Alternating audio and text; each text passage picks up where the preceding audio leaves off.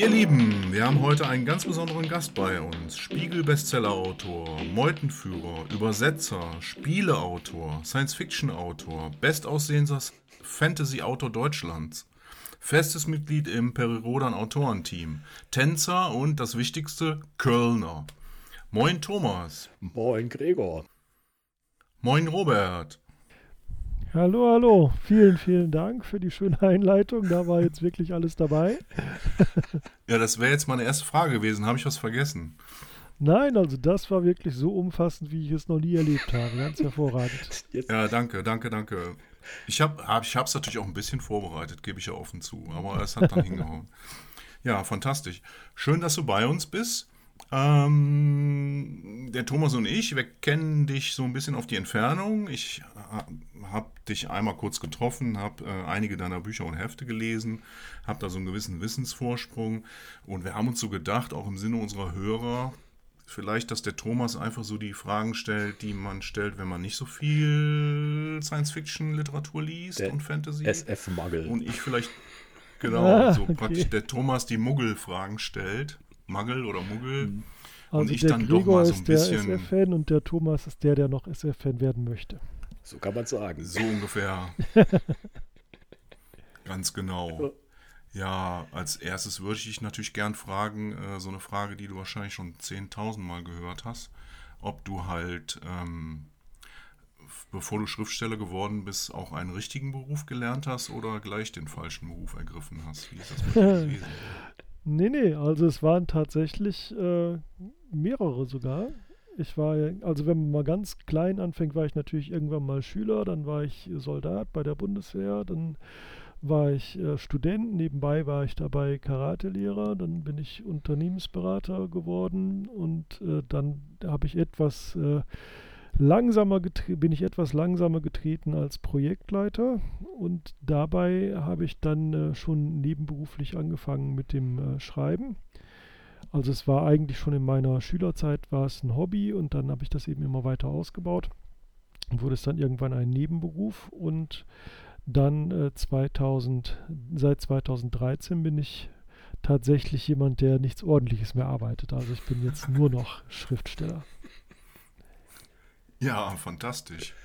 Und äh, ist das eine große Umstellung? Ich meine, du bist ja jetzt sowas ähnliches wie dein eigener Projektleiter. Also du berichtest ja häufig auch schon mal zu deinen Projekten, wie weit, wie weit bist du vorangekommen, hast du einen Rückschlag erlitten, ist was dazwischen gekommen, äh, hast du das bald abgeschlossen. Sowas kennt man ja von dir, wenn man dich online verfolgt. Äh, war das eine große Umstellung vom, vom Projektleiter zum, zum Selbstständigen? Also man kann sicherlich viel gebrauchen von dem, was man als Projektleiter gelernt und gemacht hat. Das ist eine schöne Sache. Die größte Umstellung ist, dass man keine Kollegen hat. Also das ist, äh, das ist eigentlich das, der größte Unterschied. Ich hatte vorher schon als Projektleiter die Situation, dass ich öfter mal aus dem Homeoffice arbeiten konnte, also dass ich tatsächlich auch von zu Hause dann gearbeitet habe. Ähm, das ist sicherlich für andere Leute auch noch eine große Umstellung. Aber ähm, für mich das Größte war tatsächlich, dass man eben kein Projektteam um sich rum hat, mit dem man dann gemeinsam bespricht, wie wollen wir die Sache angehen, was, äh, was wollen wir jetzt als nächstes äh, machen, wie können wir mit dieser oder jener Sache äh, umgehen, wie können wir das dem Kunden verklickern und wie können wir jetzt hier unseren nächsten Triumph feiern oder wie auch immer.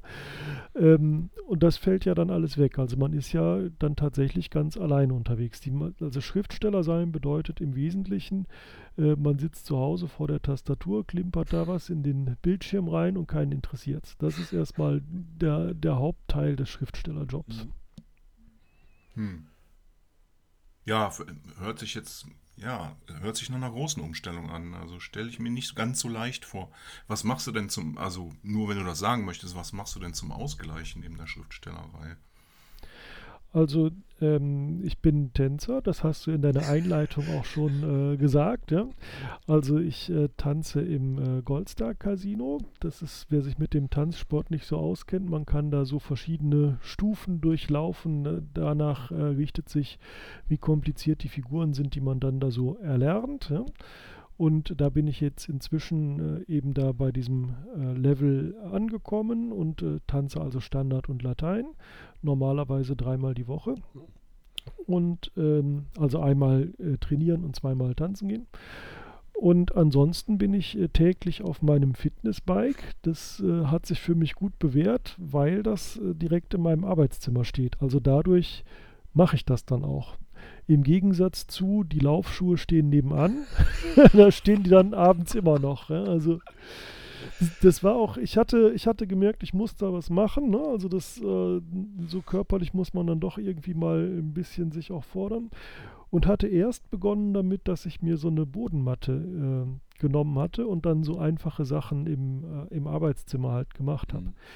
Und so irre das ist, das hat geklappt, wenn die Bodenmatte aufgerollt an meinem Schreibtisch gelehnt hat und wenn sie nebenan gestanden hat, also Luftlinie 4 Meter, das war's. Ja, also konnte man dann vergessen. Deswegen war mir auch klar, als ich mir dieses Fitnessbike dazu gelegt habe, das muss in dem Arbeitszimmer stehen, mhm. sonst funktioniert das nicht. Ja. Und das funktioniert jetzt aber wirklich gut. Also ich bin da tatsächlich jetzt ähm, äh, also über ein, über ein Jahr äh, da drauf, also fast zwei Jahre jetzt schon und mache das, wenn ich zu Hause bin, täglich. Und das, das ist, äh, merke ich auch. Das tut mir auch wirklich gut. Mhm. Wie ist es denn dann? Wirklich 9 to 5? Ticke, tacke, ticke auf der Tastatur, oder? Ja, das, das wäre schön. Also das ist äh, erheblich mehr. Oh, okay. Äh, ja, ja. Hm. Also das ist, das hat mich neulich jemand gefragt unter einem YouTube-Video, wie viel arbeitet man denn so als selbstständiger Schriftsteller? Und das kommt natürlich wie bei allen Selbstständigen auf die Auftragslage an. Ne, das ist ja, ja. Äh, ne, das so. Aber bei mir ist es seit Jahren eigentlich so, dass ich äh, jeden Tag arbeite, also inklusive Samstag, Sonntag, mhm. also keine Fünf-Tage-Woche, sondern eine Sieben-Tage-Woche. Und mein Arbeitstag, wenn ich jetzt das rechnen würde, was mir ein Angestellter, wenn ich jemanden anstellen würde, in Rechnung stellen würde als Arbeitszeit, mhm. dann äh, wären das bestimmt äh, im Schnitt am Tag zehn Stunden. Also ich habe bestimmt eine 70-Stunden-Woche. Echt? Die Schriftstellergewerkschaft wehrt sich nicht. Tja, sowas hat man nicht als Selbstständiger. Aber das ist halt, da muss man eben sagen, da gehört auch sowas, also ich rechne jetzt wirklich alles, äh, was damit zu tun hat. Mhm. Also auch, ähm, ich gehe in, in, ein Forum, wo über meine Bücher diskutiert wird und mhm. äh, spreche da mit den Fans ja, oder irgendwie ja. sowas. Ne? Also nicht nur das reine Tippen. Mhm ja auch Recherche und was weiß ich alles. Ne? Ich weiß nicht, wie, genau, ist da der, genau. der, wir steigen ja gleich ein bisschen tiefer ein. Ich bin jetzt hier, ich habe mal in einem Verlag gearbeitet, da weiß ich, äh, dass irgendwann kommt das Manuskript und dann guckt man das durch und talala und so weiter. Ne? Und dann wird es mal zurückgeschickt und äh, kennt das ja. Äh, wie ist da der Anteil, sag mal, wenn jetzt äh, da Recherche und hinterher das äh, Rohmanuskript und dann nochmal so bis zum Fertigen her. Wie sind denn da so die, die Abläufe jetzt? Also es schwankt natürlich sehr davon dazwischen, was man so macht. Ich glaube, dass also mein, mein echter knallharter Rechercheanteil, wo ich jetzt sage, das muss ich mir jetzt anlesen und da muss ich mich jetzt reinfuchsen, der ist nicht so groß. Mhm. Ich halte das auch für eine urbane Legende, dass das unheimlich viel wäre, weil äh, Schriftsteller in der Regel über das schreiben, was sie sowieso interessiert. Okay. Das heißt, äh, da schreibt man so aus dem Schwung raus sozusagen. Was dagegen unheimlich unterschätzt wird, ist so den Kontakt halten mit, mit Fans okay. oder mit Verlagen mhm. oder wie auch immer. Also dieser kommunikative Anteil, ähm, da dran, aber eben nicht wie in einem Job, man sitzt jetzt gemeinsam um den Tisch und äh, bespricht das, sondern äh, Social Media oder Foren oder E-Mails oder irgendwie solche Sachen. Mhm. Das ist ganz erheblich. Okay. Also das, das ist sehr viel. Und das macht dir aber auch Spaß. Ja, also meistens ja. Manchmal, also aber das ist, glaube ich, bei jedem Job. Ne? Man hat nicht immer einen guten Tag ja, und man hat nicht immer eine angenehme Situation. Mhm. In Summe klar, das, dazu zwingt mich ja auch keiner. Mhm, also das eben. ist ja, ich habe ja eine Homepage, ich habe einen YouTube-Kanal, ich bin auf Twitch. Äh, alles davon könnte ich morgen sein lassen, mhm. wenn ich wollte. Ja. Ne? Das ist äh, Von daher, das, das ist schon äh, grundsätzlich mag ich das. Es ist auch grundsätzlich so, dass mir alle Leute sofort sympathisch sind, wenn sie mir sagen, sie haben eins von meinen Büchern gelesen, so wie Gregor zum Beispiel. Also äh, und das ist natürlich immer eine, oh, Sternenbrücke. Und das ist natürlich immer eine super Voraussetzung. Hm. Mit, ah. mit, Widmung. Für genau, Gregor. Genau. Ja. Ich schreibe übrigens äh, in, die, in die Widmung oder zu der Widmung schreibe ich auch immer dazu, wann und wo das äh, passiert ist. Ja. Äh, wenn dann nämlich eins von den Büchern auf irgendeinem Weg wieder zu mir zurückfindet, so in, der, in, in einem äh, Gebrauchtbücherschrank oder irgendwie mhm. was, ja, dann finde ich das ganz witzig, so zu, zu sehen, wo diese Reise da begonnen hat. Aber das ist vielleicht eine ganz schöne Überleitung, genau. die du da gebaut hast, lieber Robert, weil das war im Museum Burg Linn, Krefeld, Ach. also standesgemäß in einer Burg. Mhm sogar noch mit ein bisschen Corona. Ich glaube, wir haben unten, unten Maske getragen. Ne? 20 Popels waren wir. Das mhm. war im Mai 2022. Ja. Und bei Burg denke ich natürlich schon direkt an Drachen und Ritter und so. Und dann wären wir vielleicht beim Thema Fantasy. Was, was unterscheidet eigentlich die Fantasy von Science Fiction? Also ich bin ja bekennender nur Science Fiction Leser, konnte mit Fantasy noch nie wirklich was anfangen. Äh, wie hängt das zusammen? Weil du machst ja beides. Ja, also es gibt erstmal keine scharfe Abgrenzung und um es noch schlimmer zu machen, ist es auch so, dass äh, es international, im internationalen Bereich ganz anders gesehen wird als in Deutschland. Im internationalen Bereich ist die Fantasy ein Unterbereich der Science Fiction, was für uns ein seltsamer Gedanke ist. Ne? Finde ich gut, finde ähm, ich erstmal gut. Aber tja, ähm, der ähm, Ray Bradbury hat mal gesagt, äh, Science Fiction wäre, also beides ist natürlich fiktional, geht so die Geschichte, Geschichten über etwas, das, das es nicht gibt. Ja? Und Science Fiction wäre die, die Literatur des Möglichen und Fantasy die Literatur des Unmöglichen. Das ist aber eigentlich keine gute Definition, weil er dann zum Beispiel auch gesagt hat, dass die Mars-Chroniken deswegen Fantasy seien, weil er halt eine Atmosphäre auf den Mars gepackt hat. Also eine spürbare Atmosphäre auf den Mars gepackt hat, die es dort nicht gibt. Und damit sei es ein Fantasy-Buch. Aber ich glaube, die meisten Fantasy-Leser, die die Mars-Chroniken lesen, werden etwas enttäuscht sein, dann, wenn sie Fantasy erwartet haben. Mhm.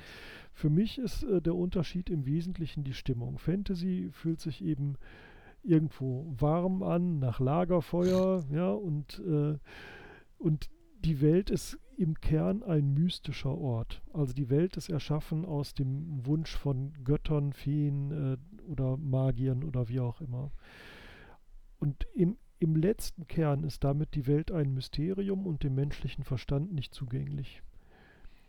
Und in der Science Fiction ist die Welt grundsätzlich beherrscht von Naturgesetzen. Ob die alle erforscht sind oder nicht, oder bis wohin die erforscht sind, ist dann die nächste Frage. Aber prinzipiell ist es eine Weltsicht, ein Universum, bei dem wir davon ausgehen, dass, sie, dass es dem menschlichen Geist zugänglich ist, dass seine Gesetzmäßigkeiten dem menschlichen Geist zugänglich sind. Und das fühlt sich dann äh, auf der einen Seite intellektueller an, aber eben auch kälter. Mhm. Ne? Also das, das ist eben Fantasy ist eben Holz und Stahl und Lagerfeuer und Science Fiction ist äh, Plastik, Weltraum und ich weiß nicht. Ja. Mhm. Sag mal, Robert, wo, wo, du das jetzt so sagst, kommt mir spontan in den Sinn Star Wars. Kann das sein, dass der Macher oder die Macher versucht haben, einfach das eine in das andere reinzusch mit reinzustopfen? Das glaube ich noch nicht mal. Also die Hintergrundgeschichte hinter Star Wars ist ja, dass der George Lucas ähm, den Campbell studiert hat. Also er hat ihn später auch getroffen, aber die haben das auch im Studium durchgenommen und der Campbell, der hat dieses äh, grundlegende Werk geschrieben, der Heros in tausend Gestalten. Daraus ist abgeleitet die Heldenreise.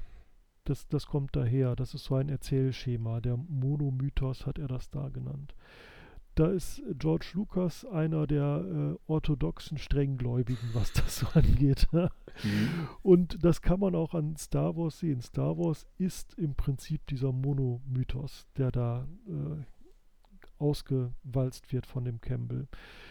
Jetzt kommt dieser Monomythos daher, dass der Campbell sehr viele verschiedene Kulturen auf der ganzen Welt studiert hat und vor allem eben deren Sagen und Mythen und hat eben das Gemeinsame darin gefunden. Äh, auch interessanterweise aus ganz verschiedenen Kulturkreisen. Also ich glaube, in, in, Guinea ist er, glaube ich, gewesen und äh, also in, in, Nordamerika sowieso. Und also hat er eben verschiedene Märchen, Mythen und so weiter analysiert. Und äh, insofern hast du dann wieder recht, weil die, ähm, die Erben der Märchen sind ja die Romantiker und die Erben der Romantiker sind die Fantasy-Autoren. Und von daher, wir haben ja das komplette Personal übernommen mit Hexen und Drachen und so weiter. Ja, die, die konnten ja dann bei uns direkt weitermachen, sozusagen. Äh, und von daher trifft es sich dann an der Stelle wieder. Hm. Ja, interessant. Habe ich, hab ich, hab ich so noch gar nicht gesehen. Äh, ich meine, bei dem, bei dem, bei dem Science-Anteil an der Science Fiction merke ich halt bei dir, also sowohl bei deinen Perry-Rodan-Romanen als auch bei den, wie, wie heißt das jetzt im Fachlichen, bei den Einzelromanen, bei den Büchern, mhm. dass du dich schon sehr ausführlich damit beschäftigst, wie die Physik jetzt eigentlich wirklich geht. Ne? Also Stichwort, was passiert, wenn ich auf einmal im Vakuum bin, als Beispiel. Mhm, ja. Aber, aber dass du dann nicht wie andere Kölner Autoren, deren Namen nicht genannt werden, jetzt 20 Seiten darüber schreibst. Also ich habe das bei dir angenehm empfunden, dass du teilweise sogar in einem Nebensatz mal eben klar machst, ne? ja klar, geht nicht wegen weil oder ja, logischerweise mhm. wegen da, da, da, da, da und dann geht aber die Handlung weiter.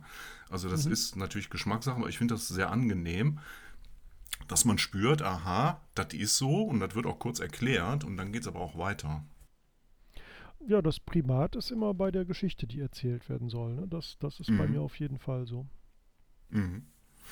Also ich, ich finde das halt klasse, weil äh, ja, wenn man halt Physik interessiert ist, dann äh, kann man aus den Romanen durchaus auch noch was mitnehmen. Andererseits, ja, bitte? Also ich hab, war mal auf einer Lesung von dem Michael Crichton und der hat das eben so ausgedrückt, er interessiert sich halt für Naturwissenschaften, er schreibt aber eben keine Sachbücher. Und äh, wenn er jetzt auf Leute trifft, die so ein Grundinteresse daran haben, dann sieht er das wie bei so einer ähm, Mondrakete, die mehrere Stufen hat. Und sein Roman ist eben diese Stufe 1. Und wenn man dann aber noch weiter aufsteigen will, dann muss man danach dann eben für Stufe 2 und 3 äh, tatsächlich zu einem Sachbuch greifen, um sich da dann weiter reinzulesen in das Thema. Mhm. Fühlst du dich denn so ein bisschen als Wissenschaftler? Ich meine, es gibt ja auch sehr viele Populärwissenschaftler, ne, die auch im Fernsehen dann irgendwas machen. Ähm, da muss man ja auch mal runterbrechen, damit das gemeine Volk das auch noch nachvollziehen kann und auch Spaß dran hat. Ne? Also ne, ich, ich kenne so Lash, äh, Kosmos oder was weiß ich, was es da so gibt. Ähm, die vermitteln das ja auch. Könntest du auch sowas? Äh, in Teilen könnte ich das vielleicht. Also tatsächlich dieses Vermitteln vor, äh, vor Publikum ich war ja Unternehmensberater, ne? mhm. ne? also da macht man okay. ja auch nichts anderes mhm. letztlich dann. Ne? Also das äh, prinzipiell könnte ich das vielleicht schon. Ich mache das auch zum Teil in meinen Lesungen, mhm. gerade wenn das zu Science-Fiction-Büchern sind, dass ich dann gerne auch aus der Recherche erzähle, mhm. was, was denn da aufgefallen ist und was da interessant ist. Ähm, das mache ich schon ganz gerne, ja. Ich habe allerdings auch gesehen und gelesen, dass das ja nicht nur Science ist in deinen Romanen, sondern auch halt soziale Themen, ne? Also bei, bei Sternenbrücke, ja, also die, die, die ja. Schwesterwissenschaft der Science Fiction ist nicht, wie viele denken, die Physik, sondern die Soziologie. Also da bin ich ganz fest von überzeugt. Und ähm, wir schauen eben, das ist auch anders als in der Fantasy. In der Science Fiction schaut man grundsätzlich so auf die großen Bewegungen, auf die Gesellschaft im Ganzen und gesellschaftliche Strömungen. Und dann nimmt man äh, irgendein Novum, das es äh, in unserer Welt halt nicht gibt. Und das kann technisch sein, äh, kann aber auch was anderes sein. Und dieses Novum, das verändert gesellschaftliche Rahmenbedingungen. Also zum Beispiel, wenn wir uns vorstellen, es gäbe jetzt äh, eine Pille, die macht, äh, oder die, eine Pille gegen das Altern und die wird jetzt eingeführt. Dann kann man sich ja leicht vorstellen, die wäre wahrscheinlich zu Beginn recht teuer. Hm. Und was macht das dann mit unserer Gesellschaft? Hm. Also wenn nur Leute, die sich das leisten können, diese Pille bekommen. Mhm. Was sind das dann für Leute, die dann unsterblich werden? sind das die Leute, denen wir das wünschen? Muss man denen dann doch die blaue ja. geben und nicht die rote? Ja, ja, ja, ja, genau, genau. Nee, also das ist, ähm, ab da ist man dann ja dann in einem gesellschaftlichen Thema. Mhm. Wie geht man als mhm. Gesellschaft damit um? Und das kann man natürlich auch unterschiedlich diskutieren, dass man sagt, es gibt vielleicht unterschiedliche Staaten, unterschiedliche Gesellschaften, die eben mit dieser Fragestellung auf verschiedene Art und Weise umgehen. Ähm, und das sind aber dann gesellschaftliche Themen. Mhm. Das ist kein primär technisches Thema dann. Also ich finde das, find das gut, dass wir darüber sprechen, weil ich kann mir den einen oder anderen Hörer vorstellen, der jetzt sagt, ich habe eigentlich noch nie ein Science-Fiction-Buch gelesen, weil ich irgendwann mal vor 30 Jahren gelernt habe, ja, das ist halt Wild West im Weltraum oder irgendwelche Raumschiffschlachten oder so. Mhm. Und deswegen finde ich das schon einen wichtigen Hinweis, dass wir in der Jetztzeit, aber auch früher mit Isaac Asimov und wie sie alle hießen, natürlich eigentlich immer diesen gesellschaftspolitischen Aspekt dabei hatten. Aber um. Manche, manche stärker, manche nicht ganz so stark, aber ähm, jetzt äh, kürzlich sind ja die Rechte frei geworden an 1984, deswegen gab es ja so viele neue äh, Buchausgaben davon. Okay. Ähm, weil man eben der, die Urheber nicht mehr bezahlen musste. Und äh, ähm, das ist ja ein, ein Riesen, also prägend für dieses ganze Dystopie-Genre innerhalb der Science Fiction. Mhm. Aber auch äh, wirklich gutierbar für viele Leute, die sonst äh, eben mit den Aspekten, die du dargestellt hast, nichts anfangen können. Die können ja trotzdem gut 1984 lesen. Mhm. Ähm, wissen dann aber oftmals gar nicht, dass sie gerade Science Fiction lesen. Mhm. Das ist ja auch ein bisschen schade für uns, aber das ist halt unser Schicksal. Ja gut, dann müssen die Verlage da was tun, dann müssen die halt, halt dick drüber schreiben. Oder die Buchhändler müssen ja, das, ins richtige das, Regal das, tun. Das, das, wollen sie ja gerade nicht. Also wir haben jetzt, äh, wir nehmen das ja jetzt auf Mitte Februar, das heißt es ist nicht mehr lange, bis der Schwarm anläuft als ZDF-Verfilmung von Frank Schätzing. Mhm. Der war, glaube ich, unter anderem deswegen erfolgreich, weil nicht drauf stand, dass es Science Fiction ist. Da stand halt Thriller drauf. Ne? Das, mhm. das, ist schon, das ist schon gut gemacht gewesen. Also du tippst auch so ein bisschen auf Marketing, so sozusagen. Ja, das gehört immer irgendwo so mit, mit dazu. Ne? Also wenn da allgemein Thriller draufsteht, hat es, liegt es woanders in der Buchhandlung, als wenn Science Fiction draufsteht. Ich meine, der Frank Schätzing ist ja auch ein Meister der Selbstvermarktung, muss man auch dabei sagen. Ja, ne? natürlich. Also das, äh, ja, ja, hat ja auch schon ja, in Unterhosen gestanden und sonst was. Ne? Also der kann es mhm. einfach. was auch immer. Absolut. Absolut. Doch, doch, doch.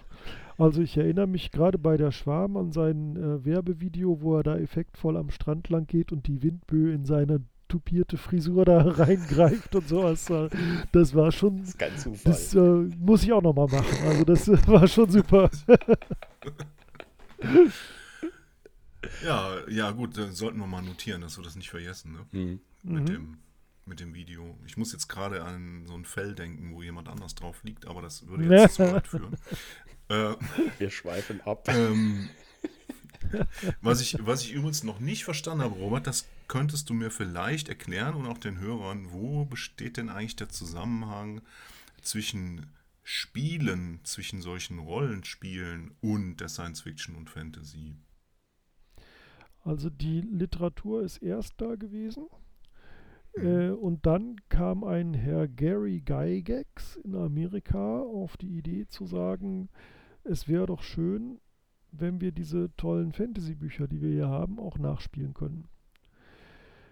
Also wenn wir praktisch in die Rolle der Hauptfiguren spielen, schlüpfen können in so einem Fantasy-Roman und äh, diese Geschichte dann auch im nächsten Step nicht nur nachspielen, sondern vielleicht auch anders spielen.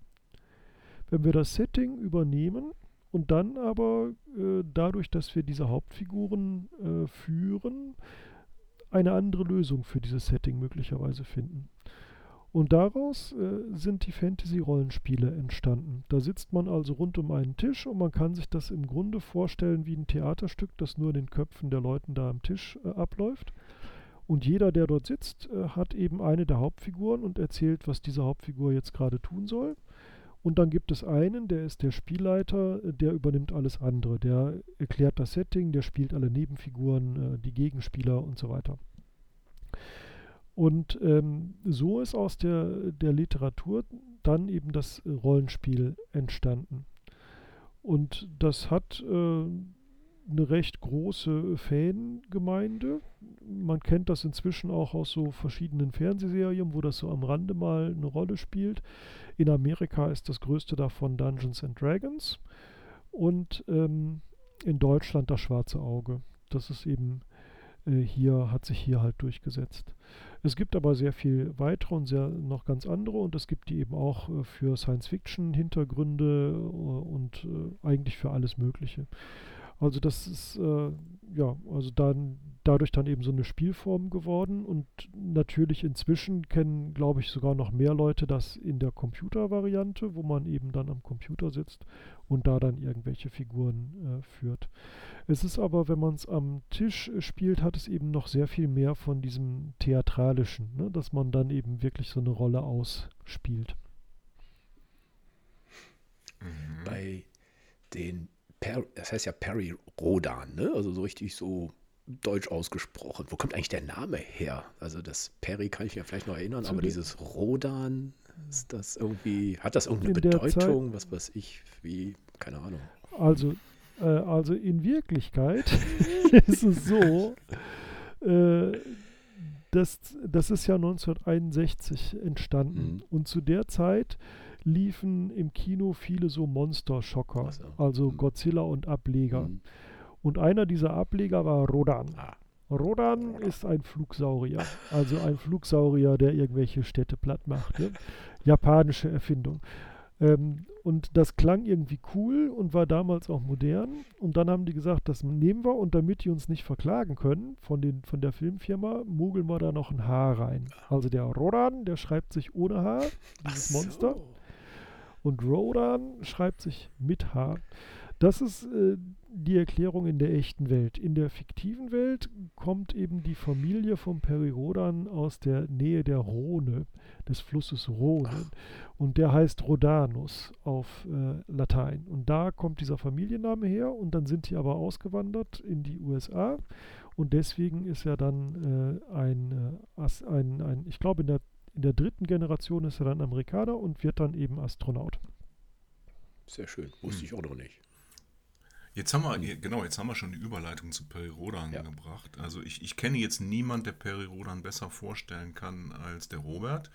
Aber ich habe hab in der Vorbereitung mal so ein bisschen Zahlenwerk zusammengetragen. Das kannst du mich dann auch gerne korrigieren, Robert.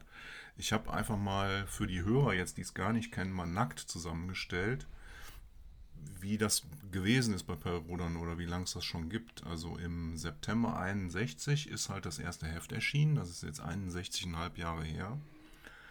Äh, um, um sich 61 Jahre so ein bisschen durch den Kopf gehen zu lassen, habe ich mir aufgeschrieben, das waren jetzt neun Bundeskanzler, davon alleine zwei über 16 Jahre lang im Amt.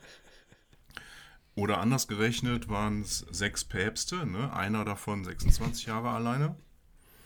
Und es ist eine Zeitspanne, die anderthalb Mal so lang ist, wie die DDR existiert hat. Ähm, da wir jetzt, wenn, während wir das hier aufnehmen, Heft 3208 rauskommt mit 64 Seiten, habe ich mal gerechnet, was würde denn passieren, wenn jemand sich acht Stunden am Tag hinsetzt und nur liest. Mhm. Der würde das wahrscheinlich in 428 Tagen schaffen, so von bei 1 anzufangen und jetzt hier bei Heft 3200 zu landen. Äh, und das sind jetzt wirklich nur die Heftromane. Insgesamt ranken sich noch ein paar mehr drum. Also insgesamt sagt man ja, es gibt so 4500 Veröffentlichungen gegenüber diesen 3200. Also das ist jetzt nur mal so in nackten Zahlen. Aber vielleicht kannst du, Robert, für den Leser nochmal darstellen, was Periro dann eigentlich ist. Ohne Zahlen. Also ohne Zahlen kann man sagen, es ist die längste fortlaufende Erzählung seit Erfindung der Schrift. Das ist äh, unser Lieblingswerbespruch eigentlich. ja, aber stimmt ja, ne? Ja, ja, ja, ja, genau. also das, äh, das ist schon so. Ähm, es gibt außer, also Peri Rodan erstmal vielleicht, um das überhaupt einzuordnen, ist so eine Future History. Also es ist die Geschichte äh, der Menschheit, die zu den Sternen aufbricht und da ihren Platz findet in eben einem Universum voller vielfältigster Lebensformen. Ähm, Perry Roden selbst äh, ist ein Mensch und er kann eben so lange diese Handlung begleiten. Wir sind jetzt 5000 Jahre in der Zukunft, äh, weil äh, er ein technisches Gerät hat, einen sogenannten Zellaktivator, der eben das Altern äh, unterdrückt. Außerdem bewahrt er noch vor Krankheiten und so weiter. Er kann aber nach wie vor verwundet werden oder kann eben durch äußere Einflüsse zu Tode kommen, damit eben die Serie spannend bleibt. So ein Ding hat nicht nur er, das haben noch so ein paar weitere und die bilden sozusagen die Kerncrew in dieser Serie, die immer so dabei bleibt. Wenn man das lesen möchte, dann äh, ist das so, dass eben die Serie eingeteilt ist in Zyklen. Das ist so wie bei Fernsehserien die Seasons. Mhm. Und ähm, zwischen den Zyklen gibt es öfter mal so Zeitsprünge, damit man auch so den Ballast an aufgelaufenen Figuren wegbekommt. Äh, wie böse Zungen behaupten. Ja, dann bleiben eben nur noch diese Unsterblichen übrig über und der Rest, äh, um den trauert man dann halt. Und ähm, das, äh, der letzte Zyklusbeginn war eben jetzt äh, vor Weihnachten äh, die Band, der Band 3200, Mission Magellan und auch davor gab es so einen kleinen Zeitsprung, dass man da noch mal ein bisschen neu ansetzen konnte. Und jede Woche ein neues Heft, ne, am Kiosk. Genau. Mhm. Das, genau, das ist die Heftserie. Mhm. Es gibt das Heft, es gibt gleichzeitig das E-Book. Mhm und äh, gleichzeitig auch das Hörbuch, übrigens in Köln produziert, wird euch freuen, ja, bei 1A Medien. Äh, kommt also auch jede Woche und wer raus. spricht das? Das sind, äh, ist auch ein Team von Sprechern, okay. ähm, die da unterwegs sind. Und äh, die haben auch unter sich schon so eine Aussprache-Bibel, dass ja. die also die Namen da gleich aussprechen und so solche Sachen machen. Ne? Ist das denn da wie ein Hörspiel oder wirklich nur rein Abgelesen? Nee, es ist gelesen. Okay. Nee, es ist, wobei, also das ist nur abgelesen. Mhm. Es gibt aber Hörspiele bei Perry Roden. Es gibt überhaupt nichts, was es nicht ja. gibt bei Perry Roden.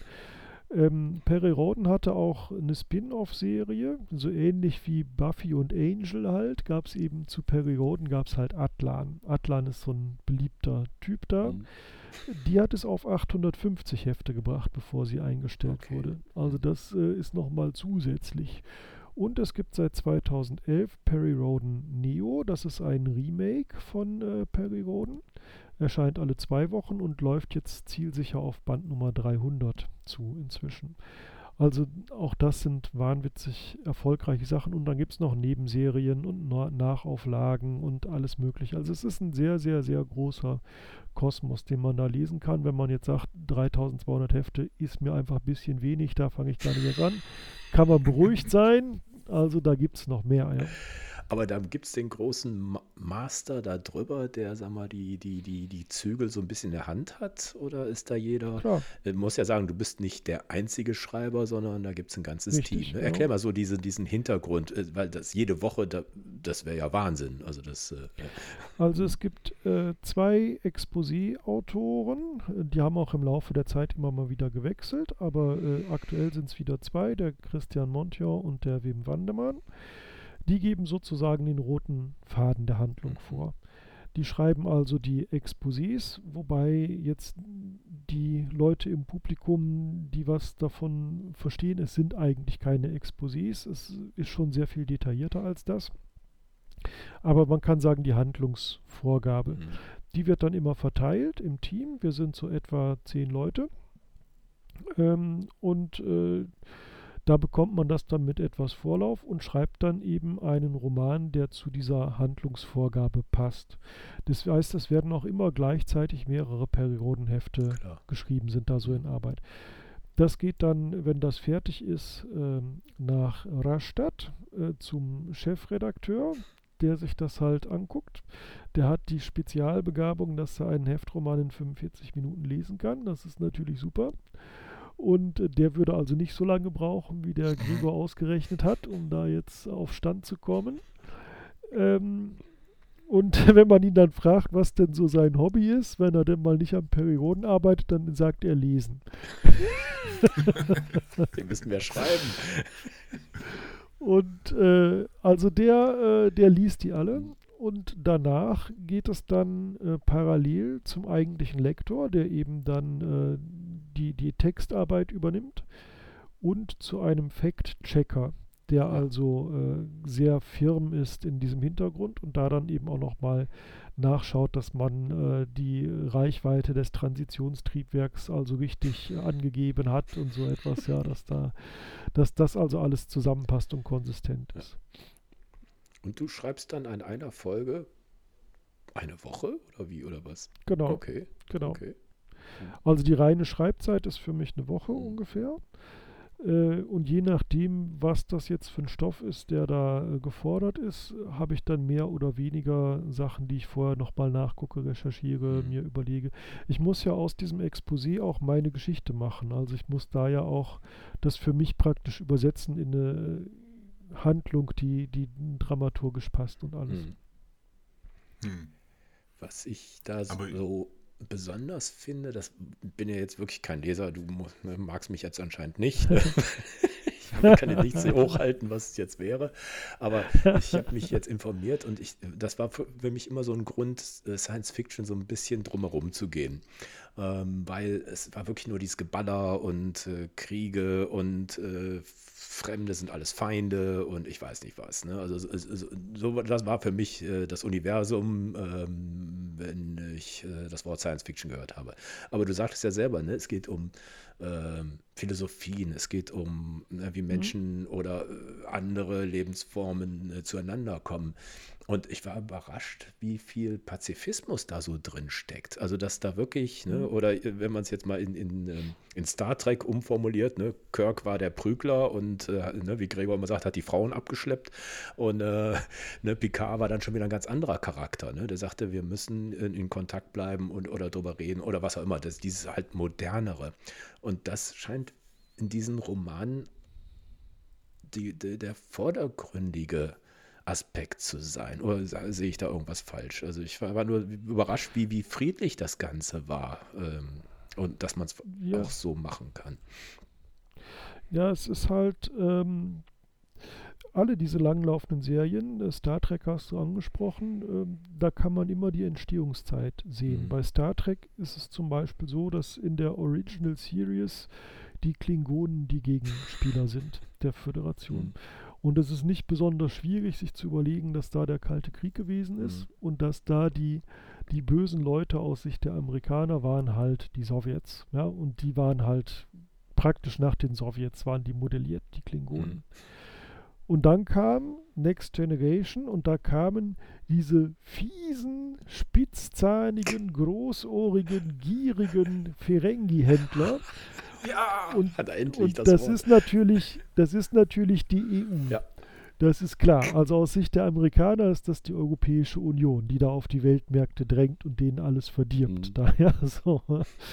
Und ähm, bei Perry Roden ist das ganz ähnlich. Also da merkt man eben auch, äh, wes, wes, wessen Zeitkind de, der jeweilige Heftroman ist, mhm. der da kommt. Und es gab so eine grünpazifistische äh, Welle, eine starke grünpazifistische Welle. Inzwischen ist es so, dass ich Zuschriften kriege, die mir vorwerfen, ich sei linksgrün versifft. Das kann sein, dass am selben Tag eine kommt, in der drin steht, ich bin ein Neonazi. So. Und das muss man ja erstmal schaffen. Also diesen Spagat, dass man das komplett alles abdeckt, ist ja nicht einfach. Ja? genau. Ähm, und äh, ja, also wir haben ein sehr, sehr buntes Autorenteam, wo da äh, viele, viele verschiedene Charaktere unterwegs sind, auch äh, altersstufenmäßig doch recht divers. Mhm. Und ähm, das spiegelt sich in diesen Heftromanen auch wieder. Trotzdem glaube ich, dass du mit der Grundstimmung richtig liegst. Was bei Perioden sehr typisch ist, ist, dass zu Beginn des äh, Zyklus ein böser Gegner auftaucht, der nichts anderes im Sinn hat, als die Erde zu vernichten. Das ist so ein bewährter Auftakt. Ja. und äh, wenn man dann 100 Hefte weiterspringt und zum Zyklusende geht, dann äh, verbündet man sich normalerweise mit dem. Und dann war alles irgendwie doch ein Missverständnis und man kommt besser gemeinsam klar. Das ist ein ganz typischer, typisches Zyklusfinale für Perioden. Mhm. Deswegen gibt es bei Perioden zum Beispiel auch äh, die Zeitrechnung, neuer, neue galaktische Zeitrechnung. Ähm, die ist halt entstanden, als die kosmische Hanse gegründet wurde. Ach. Und das war so ein Völkerzusammenschluss in der Galaxis, äh, wo man eben gesagt hat, wir müssen jetzt hier friedlich Handel treiben und dann bringt uns das allen äh, viel mehr. Mhm. Und das war dann das Jahr Null, mhm. nachdem per bei Perioden immer noch gezählt wird jetzt. Mhm. Und die Handlungsstränge gehen so wirklich so chronologisch? Also jetzt ganz blöd gefragt, äh, kann man immer, immer so einen Faden erkennen? Oder wenn du sagst, ne ja. Zyklus, äh, wenn du sagst, sind zwei Jahre im Prinzip, ne, 100 Hefte, mhm. und dann genau. kommt ganz was anderes? Weil ein anderer Autor dann vorrangig, nee. Nee, also mit den, mit den Autoren hat das nee. in dem Sinne nicht so viel zu tun. Mhm. Äh, die sind da konstant. Ähm, aber also in aller Regel ist es so, dass ein Heft, das eine höhere Nummer hat, also zum Beispiel 3207, dass das auch chronologisch nach einem Heft spielt, das eine niedrigere Nummer hat, mhm. wie 3150 mhm. oder sowas. Also das schon. Es gibt vereinzelt mal kleinere Rückgriffe und Rücksprünge und so etwas. Und natürlich, weil Science Fiction ist, haben wir auch Zeitreisen. So. Ja, also das, das gibt es auch. Aber im Wesentlichen schreitet das alles voran. Mhm wenn ich jetzt hier neu einsteige, also äh, 3000 Hefte, das ist ja der Wahnsinn. Ne? Ich meine, ja, ja. Äh, ist man da nicht vollkommen überfordert oder sagt man, okay, äh, kann ja sagen, komm, ich steige jetzt einfach ein und dann schwimme ich jetzt mit. Ne? Und wenn mir das gefällt, dann hole ich würde noch die drei, vier Folgen ich, davor und dann bin, bin ich wieder im Thema oder ist es. Ja, äh, würde ich tatsächlich empfehlen. Okay. Also, mhm. äh, das ist. Ähm, von der, von der Logik der ganzen Sache her sind diese Doppel-Null-Bände immer der Beginn eines neuen Handlungsabschnitts. Und es gibt die ja als E-Book, mhm. das heißt, so, man stimmt. kann den auch gezielt sich holen mhm. dann da. Ne? Nur, äh, ich mache mir seit Jahren einen Spaß auf Perioden-Conventions, jeden, den ich da treffe, zu fragen, was denn sein erstes Heft gewesen ah. ist. Und ich habe noch keinen getroffen, der mit einem Doppel-Null-Band eingestiegen wäre. Das äh, passiert nicht. Also ich habe ein paar inzwischen getroffen, die mit Band 1 eingestiegen okay. sind, also die wirklich ganz am Anfang losgelegt haben. Und ansonsten, bei mir zum Beispiel war es Nummer 507. Mhm. Ja, also ne, das, das ist jetzt einfach so eine krumme Nummer mittendrin. Mhm. Und das ist auch ähnlich wie bei den äh, Fernsehserien, bevor man jetzt DVD-Boxen hatte oder bevor man gezielt gestreamt mhm. hat, da hat man eben irgendwann mal reingeschaltet mhm. und mal geguckt, gefällt einem das oder nicht. Und normalerweise ist es halt so, dass man recht wenig versteht, weil einem der Kontext fehlt. Mhm. Aber man nimmt so diese Stimmung auf und denkt sich, ja, das eigentlich sind das ganz fluffige Typen, die da über die Mattscheibe laufen. Ne? Gucke ich doch mal, was die nächste Woche machen. Ne? Und das machst du halt drei, vier Mal und dann bist du auch im Thema drin. Ne? Mhm. Dann hast du auch äh, mitbekommen worum es da geht. Kommt am Anfang, jetzt wo du dauernd hier ähm, Fernsehserien sagst, kommt am Anfang, was bisher geschah? Was ich ja immer hasse. es gibt so einen Mini-Vorspann, okay. den glaube ich alle überblättern. Ja. Also das äh, ist auch mehr, mehr so ein, so ein Standard. Okay. Äh, Text, ja, mhm. der so ins grobe Zyklenthema einfällt. Aber das ist eigentlich genau da, der Gregor hält uns das in die Kamera, das ist so eine halbe Seite. Okay. Aber, das sind ein paar äh, Sätze nur. Und am Schluss gibt es auch noch so einen Mini-Ausblick. Mhm. Ja, aber ähm, da möchte ich auch an dieser Stelle nochmal öffentlich sagen, dass ich damit nichts zu tun habe. Der wird also nicht von mir geschrieben. Ja, und ich bin dafür nicht verantwortlich. Auch kein Geld zu machen. Für, ne? für die Zeit. Nein, und ich werd, bin dafür insbesondere auch nicht zur Verantwortung zu ziehen, was da drin steht. Das ist ja, ist das dann praktisch wie, wie, wie Roman zu Klappentext? Ist dann praktisch äh, per ja, Roman ja. zu Ausblick sozusagen? Irgendwelche ja, also Leute im Fall Verlag. mache ich es nicht. Das ist der wichtige Punkt. Ich weiß nicht, ob okay. ich das schon erwähnt habe. Wir können das ja vielleicht im Blog nochmal in Fettschrift erwähnen. Ja, das wäre mir sehr recht, so als Disclaimer. Was statt, pass auf.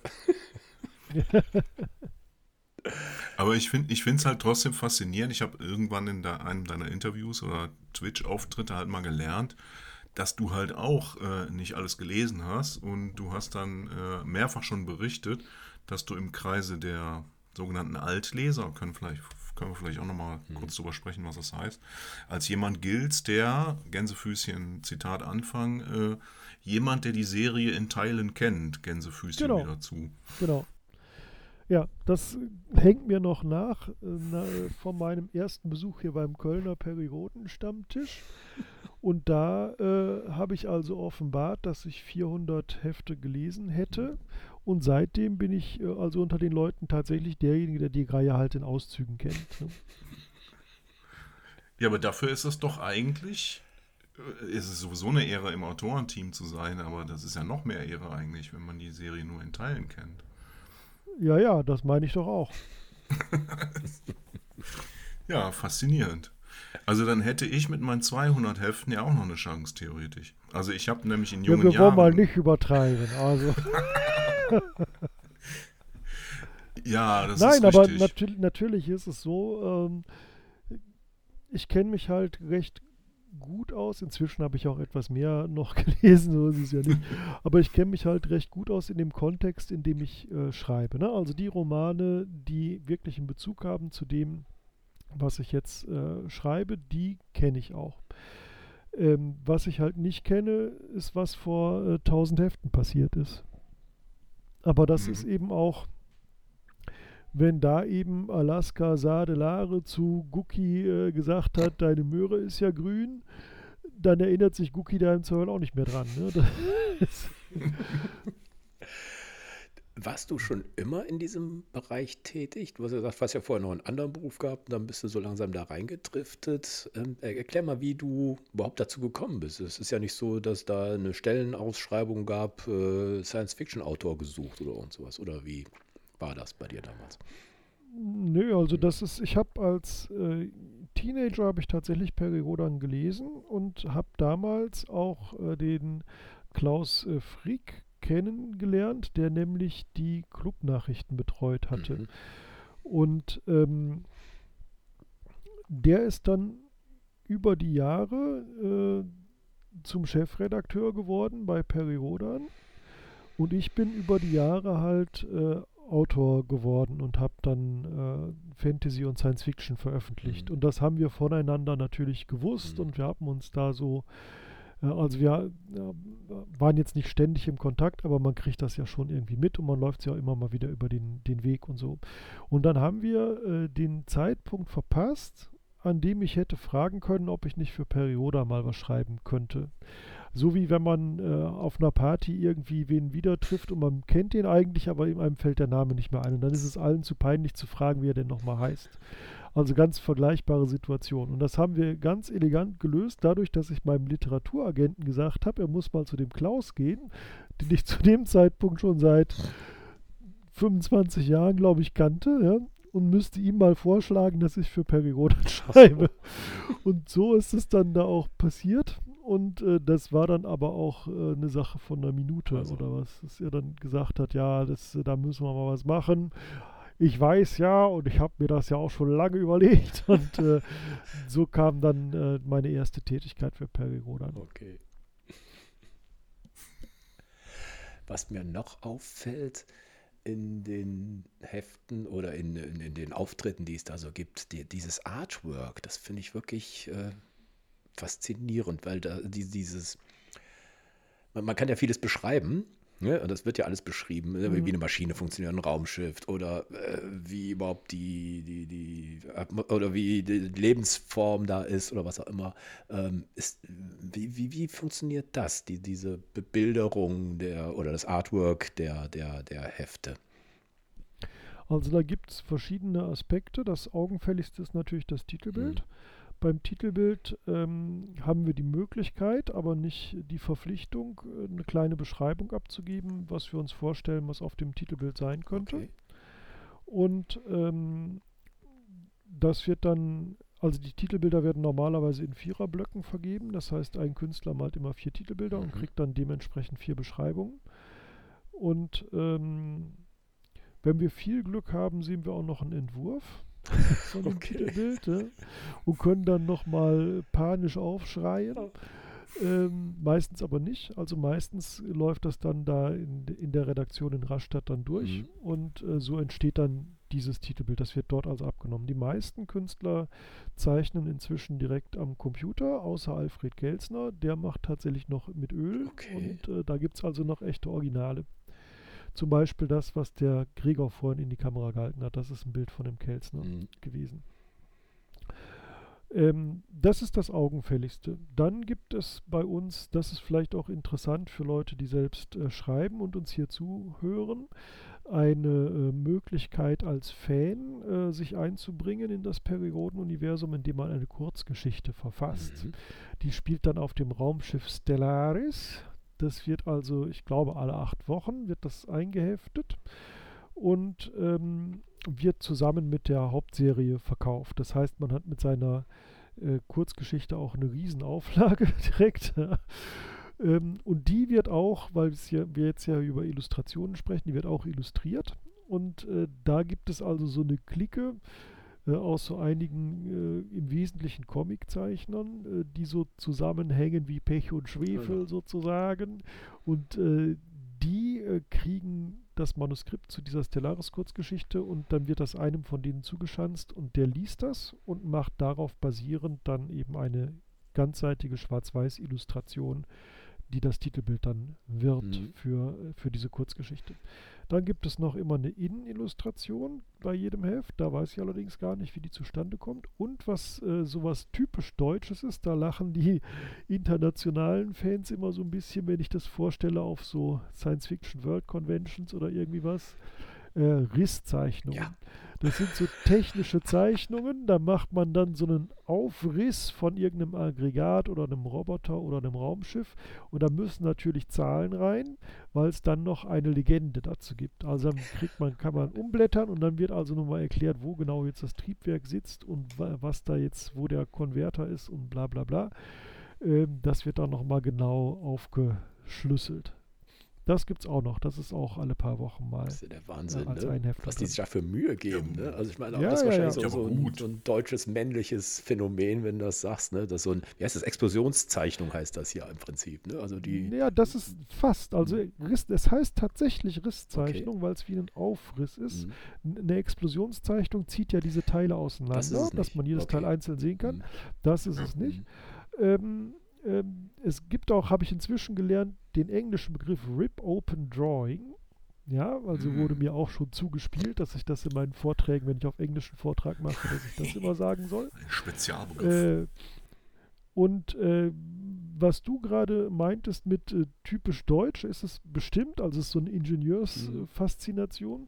Typisch männlich, glaube ich noch nicht mal. Okay. Unsere Technikexpertin ist eine Frau, ja. ja, ist eine Physikerin, Verena Themsen.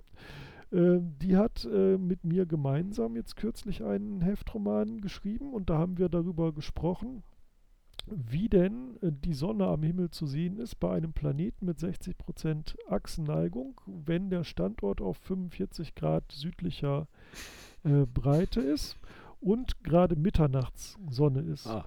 Und das, da haben wir uns ausgetauscht über so ein Tool namens Slack. Und da meinte sie, äh, das ist doch ganz einfach, du musst dir doch nur vorstellen, wie die Achsenprojektion auf der äh, Ekliptikebene, die Flächenprojektion der Achse auf der Ekliptik aussehen würde. Und dann weißt du doch, dass dieser Planet nicht allzu exzentrisch äh, um, die, um diesen Stern kreisen kann. Und da meinte ich dann, Verena, stimmt. Genau so ist es. genau so ist es. Und äh, wir wissen jetzt also, wie man also diese Sonne am Himmel da sieht. Ne? Genau. Hätte ich auch selber drauf kommen können, so, ne? Ja, ja, ja, ja. Ich wollte es eigentlich auch nicht sagen, aber äh, jetzt, wo du es ausgesprochen hast. aber ich, ja, aber ich denke schon, in den 60ern, da waren wir ja noch die Ingenieurnation. Ich ja. denke schon, dass da ja. vielleicht ein Zusammenhang besteht. Du sprachst gerade die Fans an das ist ja wirklich auch ein Phänomen, ne? dass da, was da alles so zusammenkommt. Ne? Da gibt es äh, ein, ein, wie sagst du, Fan Edition, Peripedia gibt es, die Weltcons, ich weiß nicht was, und noch ein eigenes Magazin, Sol oder wie das heißt. Genau, äh, viermal im Jahr, genau. Äh, erklär mal dieses äh, Wahnsinns drumherum. Das also die aller, aller, aller, allermeisten Fans lernen wir nie kennen, weil die einfach ihr Heft lesen und damit zufrieden sind. Das ist die ganz, ganz große Mehrheit. Mhm. Aber weil das Phänomen so groß ist, ist eben auch dieser relativ kleine Prozentsatz, der sich so im aktiven Fanbereich tummelt, äh, gut wahrnehmbar. Mhm.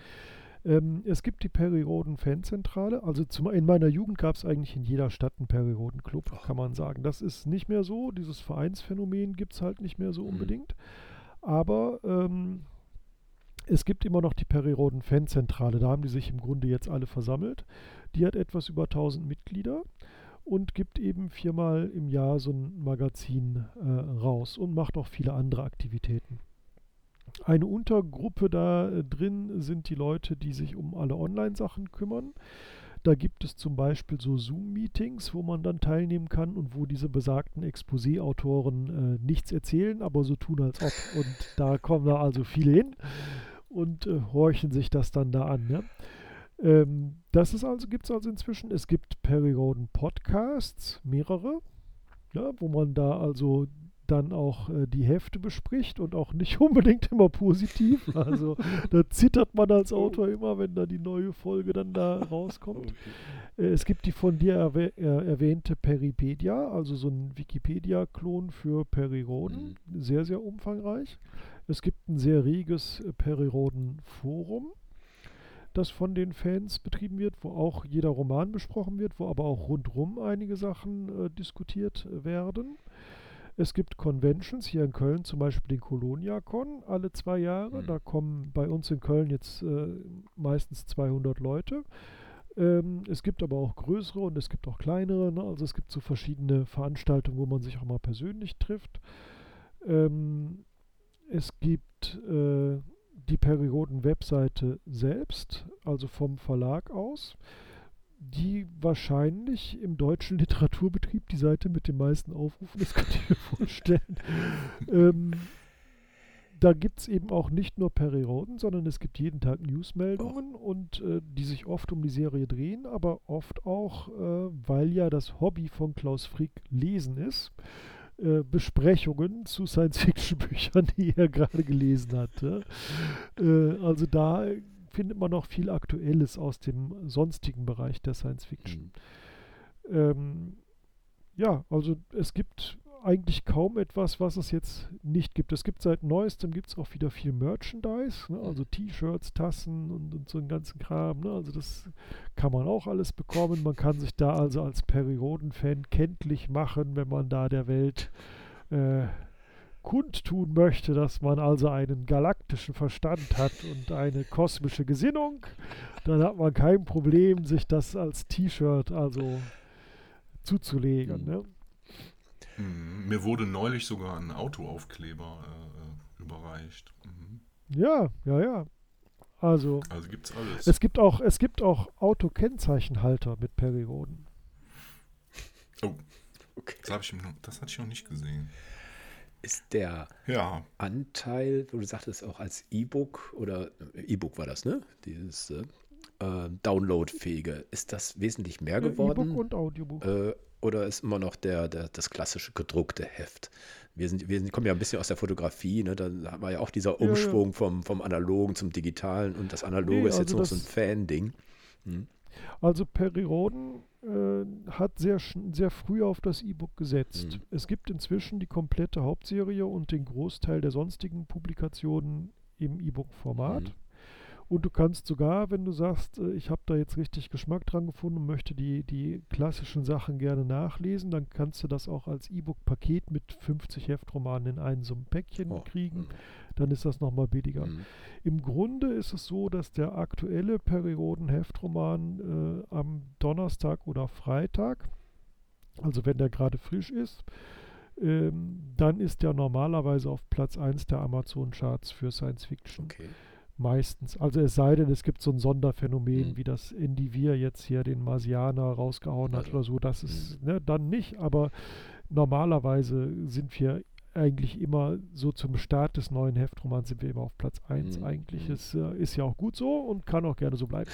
Und äh, was so den Anteil von E-Books generell am Buchmarkt angeht, dann äh, muss man sagen, dass der eben stagniert. Also okay. Also es ist halt äh, nicht mehr so fashionable. Mhm. Ne? Also es ist nicht mehr, ist nichts Cooles mehr dran, ein E-Book zu lesen. Mhm. Ja, das, da kann man eben keine Mädels mehr mit beeindrucken, dass man so einen E-Book-Reader zückt. Mhm. Ja? Äh, das ist jetzt normal geworden. Ähm, es ist durchaus ein signifikanter Anteil, aber das gedruckte Heft ist mit Sicherheit das Brot- und Buttergeschäft mhm. nach wie vor. Und da kommt jeden, was sagst du, Donnerstag, Freitag für 2 Euro irgendwas oder was kostet das? 2,50. Okay. Mhm. Ja, ja, was nichts kostet, ist nichts wert. Also 2,50. und äh, das ist so, dass das am, äh, am Freitag immer im Zeitschriftenhandel mhm. liegt. Sehr gut. Mhm. Und äh, dann wird eben donnerstags abends werden eben die Titelbilder abgerissen und zurückgeschickt. Der Rest kommt halt im Papiermüll und dann kommen eben die neuen dann so, in die Regale. Stimmt. Das ist halt mhm. Zeitschriftenmarkt, ja. so läuft das da. Ne? Und ähm, die E-Books, die kommen normalerweise schon am Donnerstag, also sogar Mitternacht vom Mittwoch auf Donnerstag. Und wenn ein besonders begehrter kommt, dann ist eben am Donnerstag um 9 Uhr morgens auch die Zusammenfassung selbstverständlich schon im Periodenforum von den Fans erstellt worden. Das ist klar. Mhm. Aber, also, aber, man muss nicht unbedingt, man kann es auch abonnieren und dann nach Hause schicken lassen oder. oder äh, das ist auch ein ganz erheblicher Anteil, okay. ja. Genau. Weil ich genau. muss mich jetzt daran erinnern, dass ich letztes Mal im Zeitschriftenladen war. Also ich spiele kein Lotto oder sowas, ne, wo dann Leute ja, dann klar. da sind. Ne? Also das ist auch, das ist auch tatsächlich eigentlich die Hauptbedrohung für Perigoden.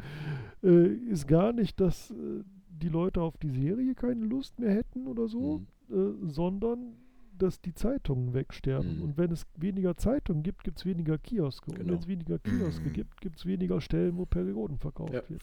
Also ich. Also ich, generell äh, ein guter Tipp ist immer äh, der Bahnhof. Mhm. Also die, der Bahnhofsbuchhandel hat die meistens. Und ansonsten gibt es eine Webseite mykiosk.com. Mhm. Und da kann man seine Postleitzahl angeben und egal welche Zeitschrift man sucht, unter anderem Perioden kann man da eingeben oder was auch immer und bekommt dann so eine Karte angezeigt, wo dann in der Nähe ja. äh, die vertrieben werden. Ja. Das hat sehr gut funktioniert. Ich habe das gemacht. Also mhm. ich bin ja jetzt quasi Wiedereinsteiger.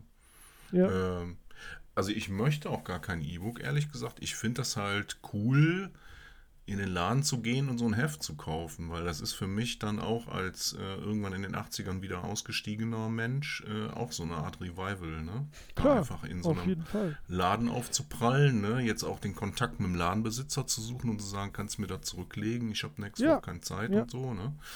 Genau. Äh, trotzdem sieht man an dem My Kiosk natürlich auch, das ist schon zurückgegangen. Also ich denke Absolut. mal, in den 80ern hast du das in jedem Zeitschriftenladen ja. bekommen, so, ne? Und es gab auch einfach mehr Zeitschriftenläden. Hm. Das kommt noch dazu.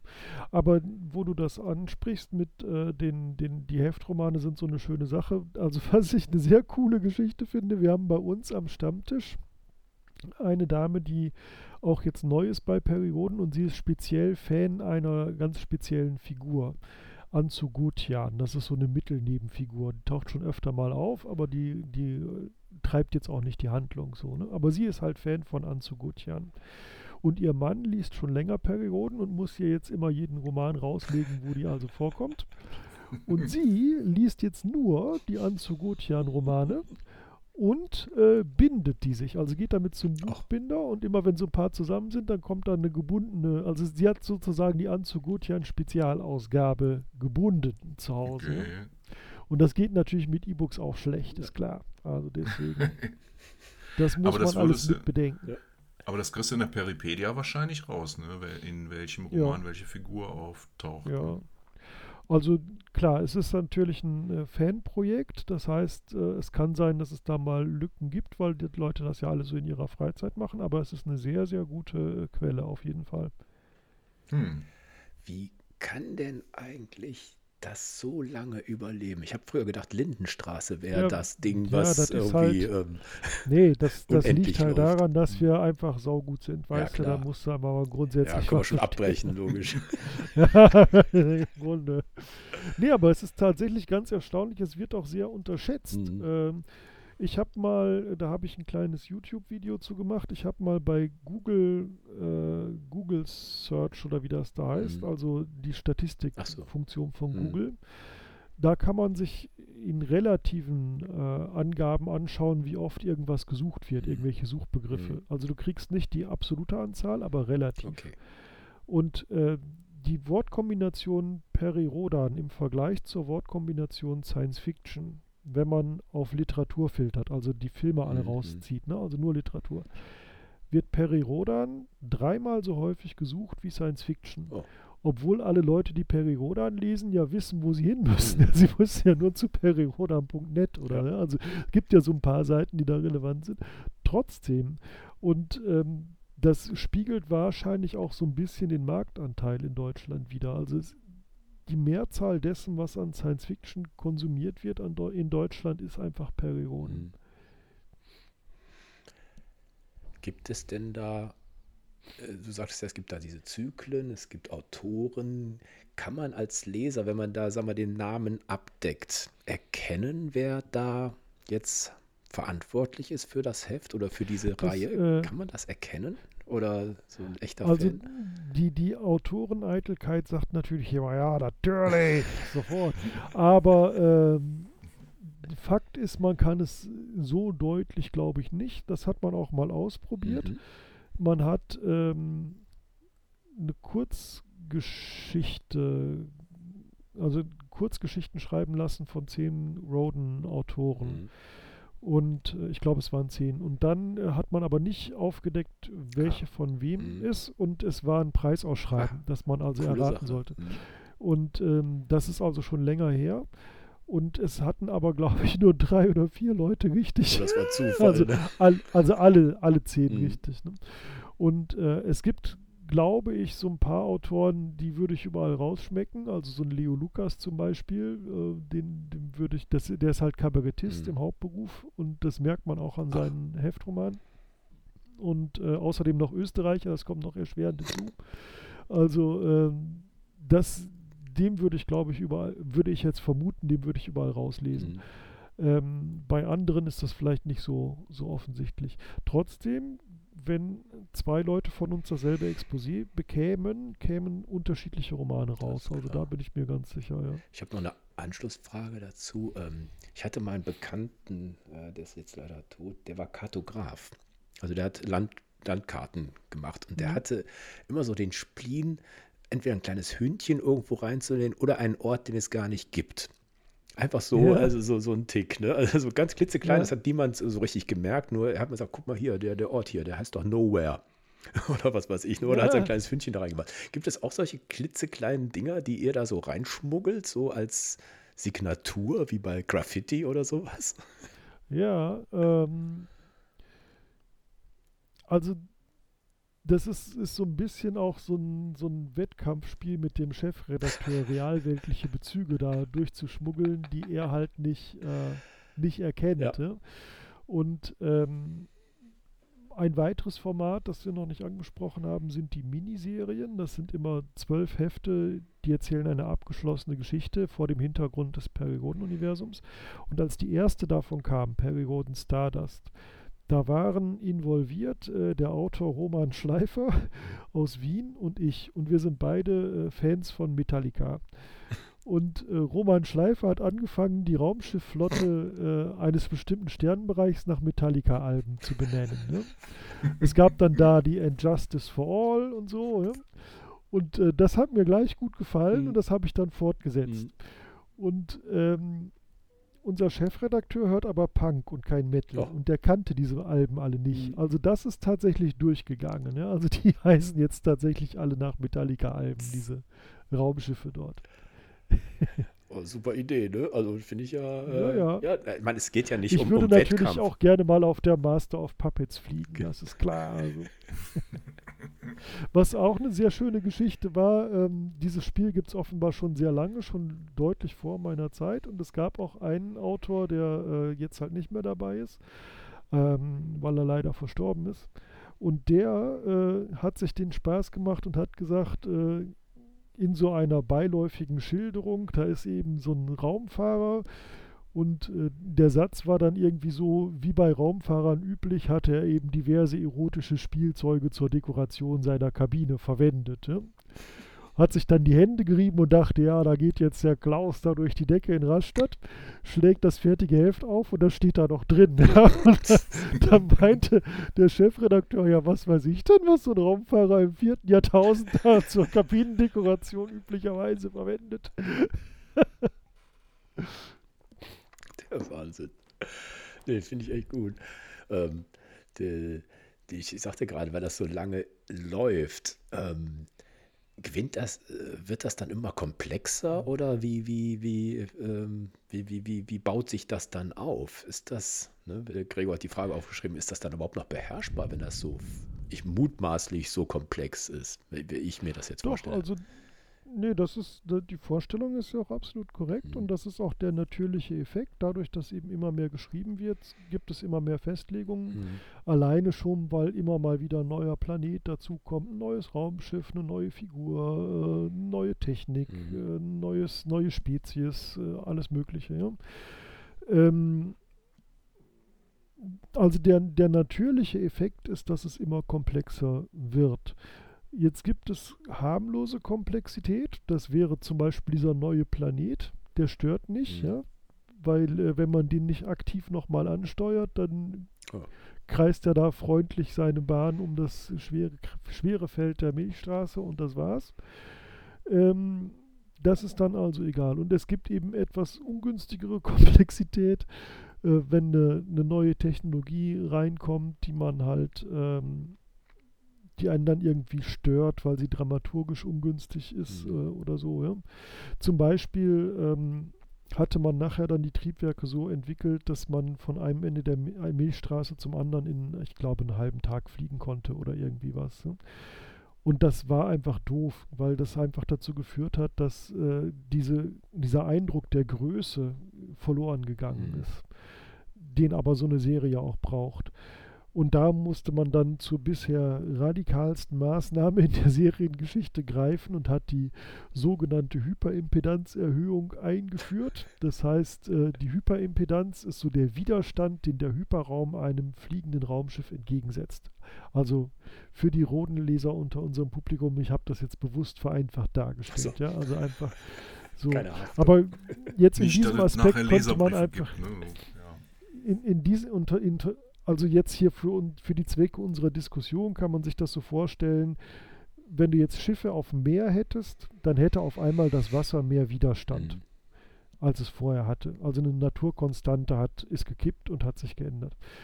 Und äh, das ist inzwischen unsere Lieblingsausrede, warum eben viele Sachen, die früher gingen, jetzt nicht mehr gehen. Ja, und man, dadurch kann man es ein bisschen spannender oder größer oder wie auch immer äh, schildern. Ansonsten beliebt, äh, um die Komplexität runterzufahren, sind eben Zeitsprünge zwischen diesen Zyklen. Mhm. Wenn man dann eben sagt, so jetzt ist 500 Jahre rum, dann kann man ja auch sagen, alles, was ihr gelernt habt über die politische Struktur der Liga Freier Galaktiker, das könnt ihr jetzt mal vergessen. Inzwischen äh, gibt es das dritte Galaktikum und das funktioniert nach anderen Regeln. Mhm. Ne? Und wir können jetzt andere Geschichten darum erzählen. Ja. Ne, und das, das sind so die Faktoren oder die, die Stellschrauben, mit denen man dann die Komplexität runterdreht. Oder natürlich, wie in jeder Serie, äh, äh, mal äh, gesunden Thermostrahlerschuss abgeben und dann, dann, hat man auch mal eine Figur weniger, die einen nerven könnte. Äh, das, das macht man eben auch manchmal, um, äh, um eben dieses Personal nicht komplett unübersichtlich wuchern zu lassen. Mhm. So wo du, wo du gerade ähm, den gesunden Thermostrahler da erwähnst, der George R. R. Martin, von dem ich mhm. kaum was gelesen habe, der war ja in Teilen seines Fandoms dafür kritisiert worden, dass er ständig seine Darsteller killt.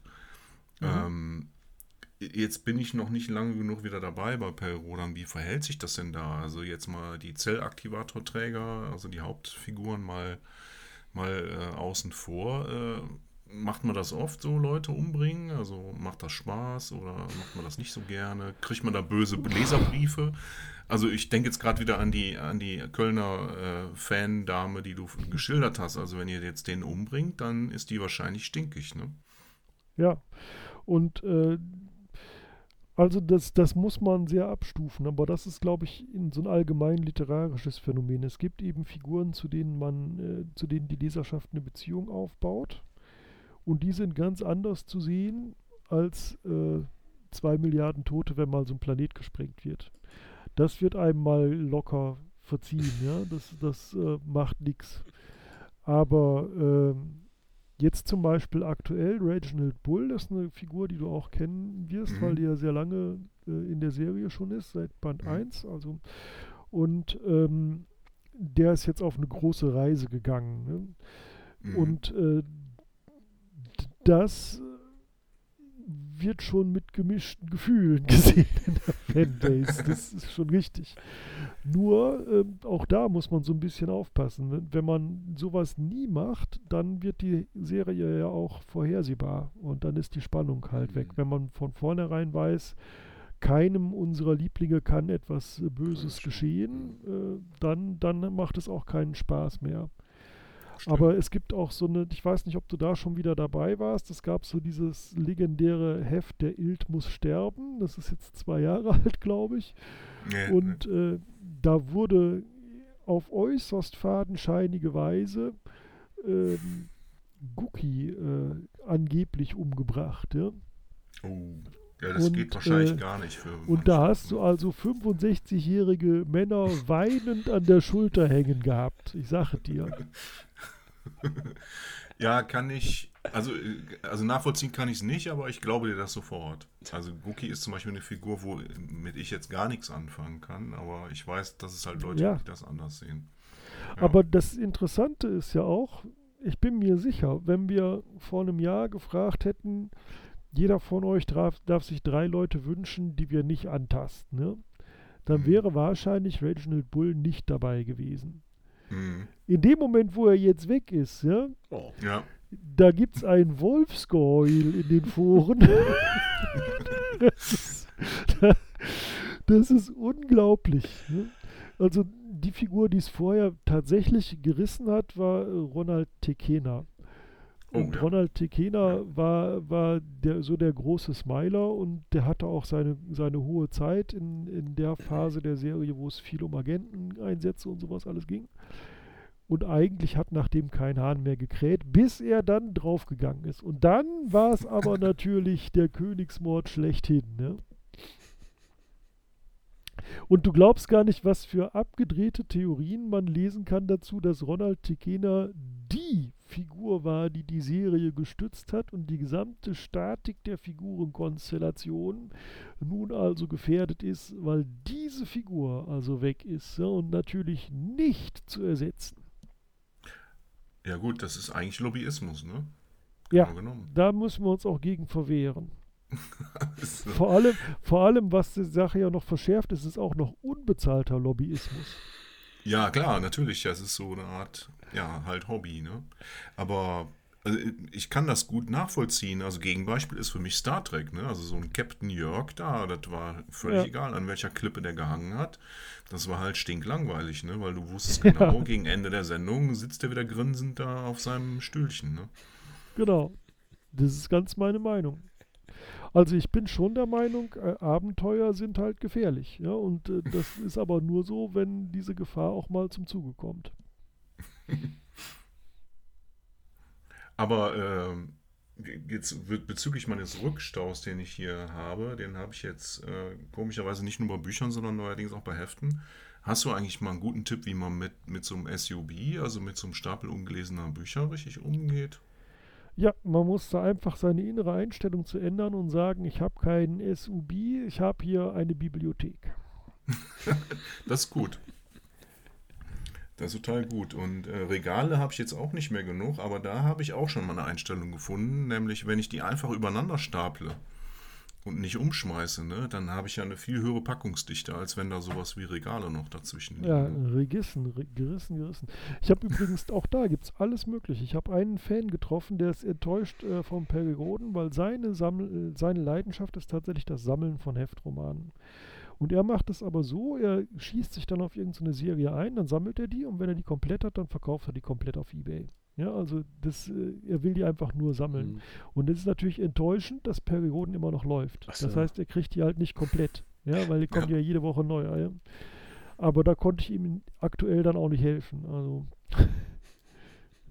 Also ich habe aber jetzt neulich jemand gesehen, äh, Namen wird nicht genannt, da konnte man das in der Kamera sehen und dann fragte jemand, was ist denn das da, was sind denn da diese Bücher, die da nicht auf dem Rücken liegen, sondern so, so halb auf dem Gesicht, ne? War auf der einen Seite der Kamera. Auf der anderen Seite der Kamera sah es so ein bisschen ordentlicher aus. Ne? Und er hatte wirklich die Bücher einfach, wie heißt das Gegenteil von Rücken, was gegenüber vom Rücken ist. Äh, Schnitt, da lagen, der Buchschnitt. Schnitt, genau, da lagen die ja drauf. Hat er gesagt, ja, das ist ganz einfach und das sind die ungelesenen. Ah, okay. Ja. Ja, das ist, ist, ein, ist ein guter Tipp. Wie ist es denn, wenn man gerne schreiben möchte? Also ich habe jetzt gelernt, 200 Hefte lesen reicht nicht ganz. Was ist denn, wenn man schreiben, wenn man schreiben lernen möchte? Also ich weiß, dass der Andreas Eschbach früher äh, Schreibseminare angeboten hat. Mhm. Ich weiß, dass dein Chefredakteur das tut. In Wolfenbüttel, genau. Ja. Was gibt es sonst noch für Möglichkeiten? Also du hast es auch mal getan, soweit ich weiß. Mhm. Ähm, was würdest du den Leuten empfehlen, die sagen, oh, ich möchte gerne das Schreiben lernen? Also äh, das ist zwar äh, sehr basic, glaube ich, aber ich bin immer der Meinung, das Einzige, was man wirklich tun muss, ist lesen und schreiben, wenn man Schriftsteller sein möchte. Das, das sind wirklich die beiden einzigen Sachen. Und alles andere ist, ist schön und kann auch manchmal eine Abkürzung sein und kann einem manchmal auch, kann auch befriedigend sein, wenn man in Kontakt kommt, zum Beispiel mit anderen Leuten, die auch schreiben. Das passiert ja auch auf diesen Schreibkursen. Aber ähm, das Entscheidende ist wirklich, sich dahin zu setzen und zu schreiben. Ja. Irgendwann kann man nochmal lernen, dass man ein bisschen einen, einen ähm, analytischeren Blick auf das bekommt, was man selbst so schreibt. Das ist sicherlich auch sehr hilfreich. Ähm, aber es gibt nichts Gutes, außer man tut es. Also ich habe inzwischen auch, ich glaube, anderthalbtausend Leute in irgendwelchen Schreibkursen unterrichtet. Ne? Also das ist, wobei das meistens eben nur so 90 Minuten auf einer Convention mal sind, wo man sich mal anguckt, wie konzipiere ich denn jetzt ein stimmiges Magiesystem für einen Fantasy-Roman zum Beispiel. Ne? Und äh, das sind alles äh, schöne Sachen, aber das Entscheidende ist, dass die Leute schreiben. Ne? Das, das ist, und das Schöne ist ja auch, ähm, in unserer Kunstform liegt ja alles offen da. Also du kannst ja, ja ein Buch nehmen und du, du siehst, es gibt ja nichts anderes als die Sprache, die da drin steht. Das ist ein Unterschied zu jemandem, der gerne malen möchte zum Beispiel. Der müsste jetzt noch wissen, was für eine Art von Pinsel äh, mhm. muss ich benutzen, um so einen Strich hinzubekommen und wie muss ich die Farbe anmischen und was für eine Art von Leinwand hat welchen Effekt nachher auf das fertige Bild oder so. Körnung oder was es da alles so mhm. gibt. Das ist bei uns alles nicht. Also bei uns ist wirklich alles, was das Ergebnis ausmacht, liegt fertig und ganz offen in, in diesem Buch vor einem. Das heißt, äh, man ist auch frei, sich wirklich da alles abzugucken. Das ist in dem Sinne eine sehr zugängliche Geschichte. Mhm. mhm. Also im Prinzip ist es ja, ne, wir kommen ja so ein bisschen aus der Fotografie mit dem Podcast hier. Bei der Fotografie ist es ja auch so, ne? Also selber rausgehen, mhm. sich andere Fotografen angucken und dieses, ich treffe jetzt andere Fotografen, ob das jetzt ein Seminar ist oder ein Walk oder so, ist halt ein schönes Add-on, wo man sich natürlich auch nochmal gegenseitig befeuern kann oder sich austauschen Klar. kann. Aber im Prinzip ist es dann, dann doch am Ende des Tages das Fotografieren. Ja, wobei ich mir vor, ich hätte jetzt die Vorstellung bei der Fotografie, wenn du eine super Kamera hast, hast du wahrscheinlich schon äh, andere Möglichkeiten als jetzt mit einem alten Gerät, mit dem du da unterwegs bist.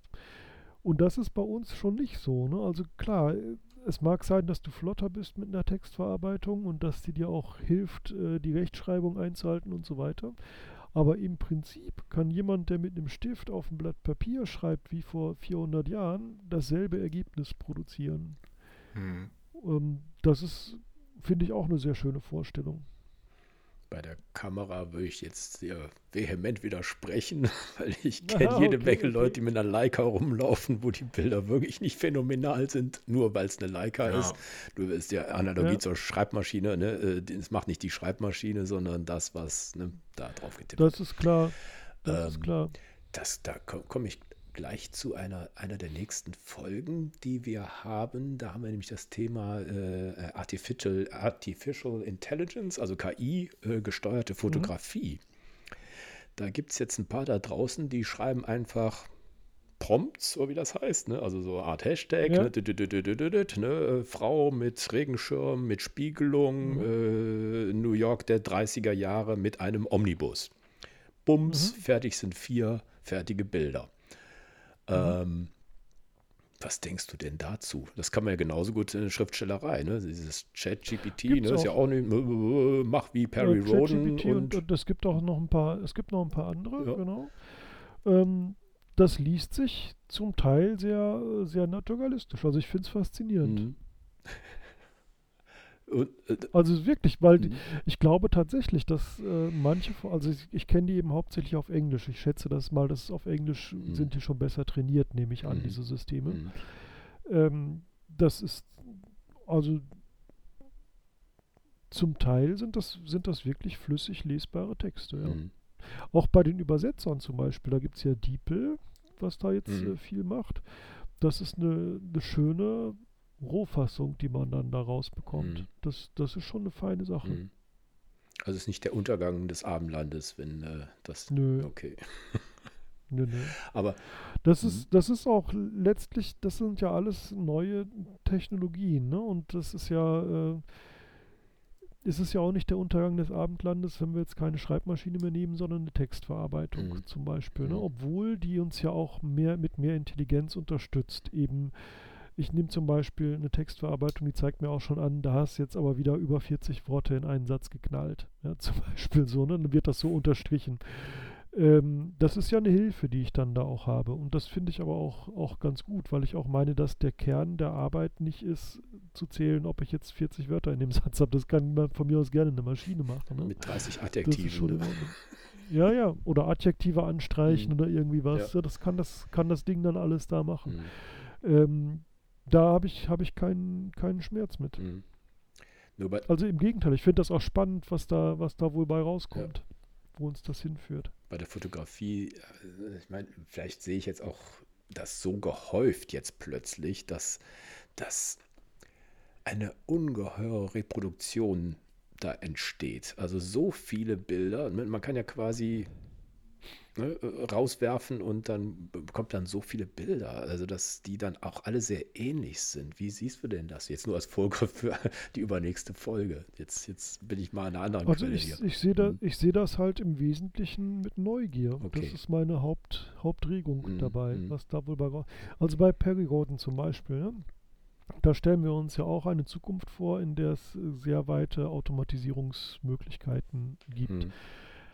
Es gibt auf, auf Terra, also wie wir die Erde da nennen, gibt es praktisch keine Lohnarbeit mehr.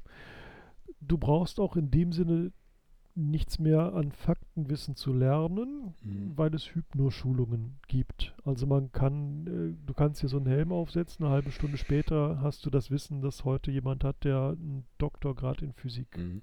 bekommt. Mhm. Also das Wissen an sich zu erlernen ist keine Herausforderung mehr. Ähm, den Pullover herzustellen, den du gerade trägst, ist keine Herausforderung äh, mehr. Also weder den Werkstoff äh, oder den, den Rohstoff zu bekommen, noch äh, die Handwerksleistung mhm. ist irgendeine Herausforderung. Trotzdem beschreiben wir, es gibt noch zum Beispiel Friseure. Deren Aufgabe ist aber nicht, die Schere geschickt zu führen, sondern wenn du jetzt in den Friseursalon kommst, zu sagen, dir mit deiner Augenfarbe und deinem Gang und deinem Stil, ja, dir würde ich die Augenbrauen so und so frisieren, ja. ja, also um deine Persönlichkeit, um deiner Persönlichkeit Ausdruck zu geben. Und du kannst mit diesem anderen Menschen in Kontakt treten und kannst sagen, ja, aber ich möchte ein bisschen extrovertierter auftreten jetzt. Ne? Also ich möchte mein Leben ein bisschen ändern, möchte ihm eine andere Richtung geben, möchte, dass die Leute mehr auf mich zukommen. Was kann ich machen? Und dann ist der praktisch so, eine, so ein Stilberater. Und mhm. das wird eine Maschine nie sein. Ja. Weil ja. die Maschine immer nur spiegelt, was du ihr gibst. Mhm. Und dass jemand anderes dir einen menschlichen Input äh, gibt, das wird es immer noch geben. Mhm. Also Schulbildung zum Beispiel im Periodenuniversum wäre eben nicht Wissensvermittlung, weil das keine Herausforderung mhm. ist. Schulbildung wäre, man nimmt junge Menschen an der Hand und zeigt denen, welche Möglichkeiten das Universum bietet und regt sie an, sich zu überlegen, was sie mit ihrem Leben machen möchten, mhm. das vermutlich 200 Jahre dauern wird mhm. bei Perioden. Mhm. Das ist die Lebenserwartung, die man dort hat. Was möchtest du damit machen? Möchtest du auf einem Raumschiff anheuern und irgendwo hinfliegen? Oder möchtest du in der Südsee auf einer Insel abhängen?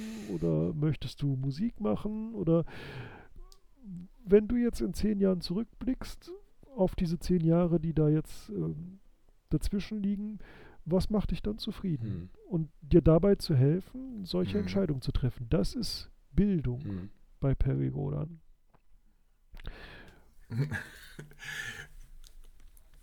Gibt es aber einige, die das, die das heute auch vehement fordern, dass das genauso ist, wie der Robert das gerade geschildert ja, ja. hat. Also ich ja. glaube auch, dass diese ganzen Techniken uns alle unterstützen werden, aber ich bin auch ziemlich fest davon überzeugt, dass alles, wo Zwischenmenschlichkeit irgendeine besondere Bedeutung hat, äh, so eine Technik auch nicht akzeptiert würde. Ne? Äh, also die Überbringung einer schlimmen Nachricht durch einen Arzt als Beispiel oder auch nur genau, dieses Hallo, wie war Ihre. Anreise an so einem Hotelschalter, das möchtest du nicht mit so einem doofen Roboter machen. Und meine Vermutung wäre, dass du das in 200, 300 Jahren immer noch nicht möchtest. So. Mhm. Genau. Hm. Bin ich fest von überzeugt. Genau. Die Entstehungsgeschichte von Periodan in den 60ern, hast du ja selber gesagt, ne, war ja irgendwie geprägt vom Kalten Krieg und vom, ne, vom, vom, mhm. vom, von zwei Fronten. Ist das immer noch so politisch aktuell? Wird da drauf eingegangen? Spielt das mit rein oder wie, wie, wie äh, hat sich das jetzt gewandelt?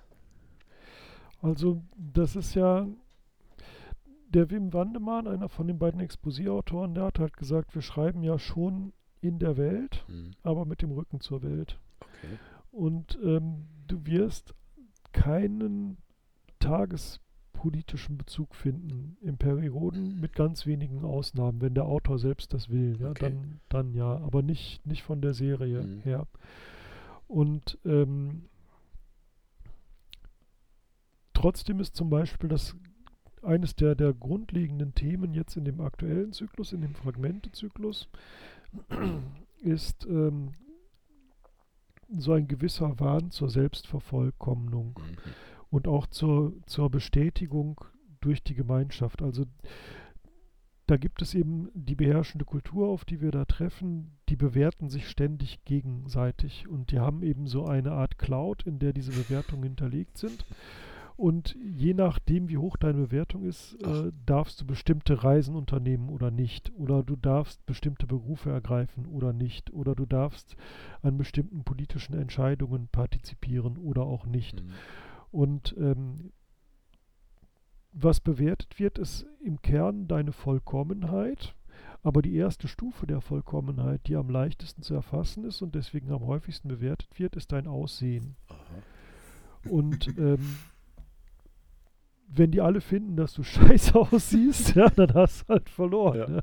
Muss dir halt was einfallen lassen. Und in dieser Kultur ist es natürlich so, du kannst ja dann so ein paar Nanoroboter spritzen, die dann eben dafür sorgen, dass deine Wangen ein bisschen rosiger werden mhm. oder wie, ja. Also die, da kannst du schon dann viel machen. Das heißt aber dann im Umkehrschluss auch, die sehen eben deine körperliche Schönheit nicht als ein Zufallsprodukt der Natur, mhm. sondern das ist Ausdruck, wie sehr du an dir gearbeitet hast. Mhm. Und das habe ich mal äh, erzählt auf einer Convention und da meinte eine Kollegin, äh, das ist übrigens das, mhm. was meine Tochter jeden Tag in der Schule erlebt. Mhm. Auf Instagram. Mhm. Die wird da ständig bewertet. Ja. Die ist, für die ist das ein Thema, ob die jetzt ein cooles Foto da hat oder nicht. Ja, und wie lange das her ist, dass die das letzte Mal ein cooles Foto gepostet hat, das ist für die wichtig. Das ist ein wichtiger Faktor in deren Leben. Mhm. Und in dem Sinne greifen wir tatsächlich gerade was Aktuelles äh, auf mhm. ja, und eine aktuelle Debatte und, und Diskussion auf. Mhm. Ähm, wenn man zum Beispiel die, die, das Gender-Thema nimmt, schon im Band 2700, äh, der ist jetzt zehn Jahre alt, ist also 500 Hefte her, Da hat der Andreas Eschbach, selbst ein großer Perioden-Fan und Leser, der hat da eine Familienkonstellation geschildert mit zwei Vätern und einer, Müt einer Mutter. Ja? Mhm. Und äh, die, die Protagonistin war eben die Tochter in dieser Familie. Und beide Väter sind ihre biologischen Väter, mhm. weil die ihren Samen genetisch vermixt haben und damit wurde die Eizelle der Mutter befruchtet. Also sie ist tatsächlich das biologische Kind von allen drei Eltern. Mhm das ist eine recht moderne Diskussion. Ja. ja. und das ist natürlich auch eine Chance, die die Science Fiction bietet, sowas mal weiterzudenken. Wie man sich dann in der Leserschaft dazu verhält, äh, ob man das jetzt toll findet und erstrebenswert oder eher beängstigend, das hängt dann wieder von dem eigenen Hintergrund ab, den man da einbringt. Mhm. Aber das überhaupt mal vorzustellen und durchzudenken, das ist da sicherlich eine, eine Möglichkeit, die wir da haben. Mhm. Und das nutzen wir auch, ja. ja. Sehr schön. Gregor, haben wir da jetzt sind wir jetzt viel, viel schlauer, ne? ja, gedacht, doch, ich habe jetzt einiges so Neues gelernt. Mhm. Ja. Und ich finde halt, der Robert kann das immer sehr schön schildern, was, wo, wo überhaupt die Chancen in Science Fiction liegen, bei genau sowas, ja. nämlich bei diesen Was mhm. wäre denn, denn Dingern, für ja. die der Andreas Eschbach ja auch sehr bekannt ist und dass man halt genau. so Gedanken einfach mal ein paar Mal rumdrehen kann im Kopf Mhm. Also, und das Schöne ist natürlich auch, sowohl als Autor als auch als Leser. Ne? Also der Leser ist ja derjenige, der sich die Gedanken dann ja, vom Autorengehirn in seinem Gehirn dann nochmal ganz anders angucken. Das macht die Sache mhm. halt irre interessant. Und äh, wenn ich weiß ich, also bei mir, also, wenn ich Science Fiction nicht kennen würde, wäre, würde ich wahrscheinlich auch nicht viele Bücher lesen. Der ähm, Dietmar Dart, das ist unser U-Boot im Feuilleton. Der ist Feuilletonist bei der Frankfurter Allgemeinen Zeitung und auch äh, ein sehr rühriger Science-Fiction-Autor. Ja? Mhm. Und der hat ein Buch geschrieben, Nie Geschichte heißt das, also Nie Geschichte, ähm, wo er so seine, seine Sicht auf die Science-Fiction darlegt. Und seine Kernthese ist, äh, die Science-Fiction ist eine Denkmaschine. Mhm. Also das ist ein, ein Algorithmus, eine Methodik, die uns ermöglicht, äh, Dinge zu durchdenken. Das, das gilt ja für gesellschaftliche Sachen. Ich glaube, das gilt dann auch tatsächlich wieder für Technik. Ich meine, ich hätte mal den, ein Interview gesehen mit einem älteren Herrn, der früher mal bei Motorola gearbeitet hat, der gesagt hat, das erste Mobiltelefon, was ich entwickelt habe, da habe ich mich halt von, äh, von Star Trek Classic, ne, von diesem Klappding, mhm. ne? Also dieses Motorola ja, Klapp-Handy ja, ja, ist halt inspiriert davon, ne? Und das ist mhm. natürlich auch eine Form von Gedanken von Autoren bei sich kreisen lassen und dann in der eigenen Welt um, umzusetzen. Ja, natürlich. Also so dieser ähm, alleine dieser Traum zu den Sternen zu fliegen, das, das, ist, das hat halt viele Leute motiviert, die jetzt bei der ESA arbeiten oder bei der NASA arbeiten oder so etwas. Es gibt einen japanischen Nobelpreisträger, ich habe leider sowohl den Namen als auch das Feld vergessen, bei dem er den Nobelpreis gewonnen hat. Der wurde kürzlich interviewt, was was ihn denn so zu seinem Lebensweg inspiriert hat. Und er meinte, seine Lieblingsserie als Jugendlicher, also er ist Japaner, ja, seine Lieblingsserie als Jugendlicher war Perry Roden. Mhm. Und äh, das hat er also in der Schule gelesen und das hätte sein, sein äh, hätte ihm ein positives Bild von Wissenschaften mhm. vermittelt. Mhm. Und jetzt ist halt Nobelpreisträger. Ja. Ich meine, der wäre wahrscheinlich auch so Nobelpreisträger geworden, aber es war sicherlich eine Bestätigung, äh, dann für ihn da diesen Weg einzuschlagen. Mhm. Also Fazit, Kinder lest Roden und ihr werdet Nobelpreisträger, ne? Ja, eigentlich alle, ja. eigentlich alle. Also ein paar sind noch in der Warteschleife, ja, die, die jetzt nur 400 gelesen haben, aber äh, ja. Sehr schön. Gregor, hast du noch was? Ach, ich habe noch massig, aber weiß, wir müssen ja ein bisschen weiß. Rücksicht auf unsere Zuhörer nehmen. Die, ähm, die sind das ja gar nicht gewohnt, so über eine Stunde und Aufmerksamkeitsspanne also, oder so. Weiß ich halt ja. nicht. Nee, der Stefan. Die Science Fiction fordert halt. Ja, nee, alles gut. Nee, ich fand es richtig spannend. Also, das, äh, ich darf nur kurz das äh, Thema der nächsten Woche ankündigen. Vielleicht hast du ja auch einen Tipp dazu. Da geht es um, ich sage jetzt mal in Anführungsstrichen, Kunst mit Handicap. Wir haben nämlich äh, zwei Rollstuhlfahrer, die auch Fotografen sind. Also da geht es um den Austausch Künstler im Rollstuhl oder bin ich ein Rollstuhlfahrer, der fotografiert. Ne, das ist, mhm. äh, ja, ein bisschen ambivalent, ne, wie, wie man so sagen mag. Ne? Also das, äh, ja, aber natürlich auch ähm, der Aspekt, wie, wie, wie barrierefrei heute unsere Umwelt ist. Ne? Also da äh, mhm. es ist schon, es kam von unserem äh, Hörer Ralf Milewski und das fand ich richtig gut. Also da haben wir es gleich aufgegriffen und ich, ich kennt, halt, kannte halt noch einen Rollstuhlfahrer, der Christian Stops, mit dem wir dann reden. Und da waren ein paar Aspekte dabei, die ich so überhaupt nicht gedacht habe. Also freut euch auf nächste Woche. Ähm, da haben wir die beiden im Gespräch und dann da die darauffolgende Folge ist dann halt, wo es um die künstliche Intelligenz in der Fotografie geht. Da haben wir den Thomas Leuter zu Gast. Mhm. Da, jetzt habe ich schon mal zwei Folgen im Voraus gegriffen. Seid gespannt. Robert, vielen, vielen Dank, dass du dabei warst. Ich bedanke mich für die Einladung. Ja, ich bedanke mich auch ganz herzlich bei dir, Robert, weil war wieder schön, so ein paar Gedanken von da, aus deinem Gehirn in unseren Gehirn kreisen zu lassen. Fand ich sehr mhm. inspirierend. Und in dem Blog tun wir dann, ja, alles wir rein. Alles. Roberts Auftritte bei Twitch können wir ja verlinken und bei YouTube. Ja. Gerne. Also ganz heißen Dank. Und vielleicht, und vielleicht mykiosk.com, dass die Leute wissen, wo sie Perioden kaufen. Oh ja, ja. so habe ich ja den Händler meines Vertrauens auch gefunden. Ja. Sehr schön. Dann äh, bis nächste Woche ne? und wir sagen jetzt schon mal Tschüss. Ne? Tschüss. Ja, tschüss. Lass mal weiterlaufen. Ja, klar. Hast, ja. hast du noch was vergessen, Gregor? Nee, ich, äh, nee, so ich habe hab mir zu viel aufgeschrieben. Ich äh, hm. fühle mich so ein bisschen an mein Fotografie, Reportage-Fotografie-Seminar erinnert. Kill Your Darlings, ne? Also ich mhm. habe halt mhm. gesammelt, so seit der Robert zugesagt hat, und dann habe ich versucht zu kürzen und habe das aber mit dem Kürzen auch wieder bleiben. ich finde eigentlich auch bei jetzt bei den anderen Gästen, das funktioniert ganz gut eigentlich, wenn man im Gesprächsverlauf einfach sagt, okay, die Frage passt jetzt und ja. die andere Frage mhm. passt halt weniger. So.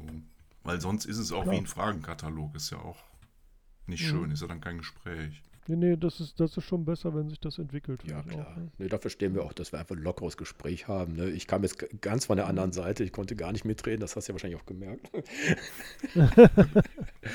Nein, aber damit repräsentierst du ja auch eine, eine, eine, Zuhörerschaft, die eben, für die das eben auch neu ist. Genau. Das ist ja auch wichtig. Ja. Ne? Gibt es denn, was du sonst noch liest? Oder du kannst ja nicht nur Science Fiction lesen, oder? Hast wahrscheinlich auch den äh, Schwarm gelesen. Also den Schwarm habe ich gelesen, hm. ja, ja. Hm. Also den fand ich auch, auch sehr gut. Mhm. Ja. Nö, also ich lese eigentlich, zum Beispiel lese ich sehr gerne Biografien. Ich fand zum Beispiel die Autobiografie von Arnold Schwarzenegger fand ich Echt? klasse. Okay. Ja, ja, das ist, das ist schon hochinteressant. Ja. Äh, was ist die Kernaussage? I'll be back? Nein.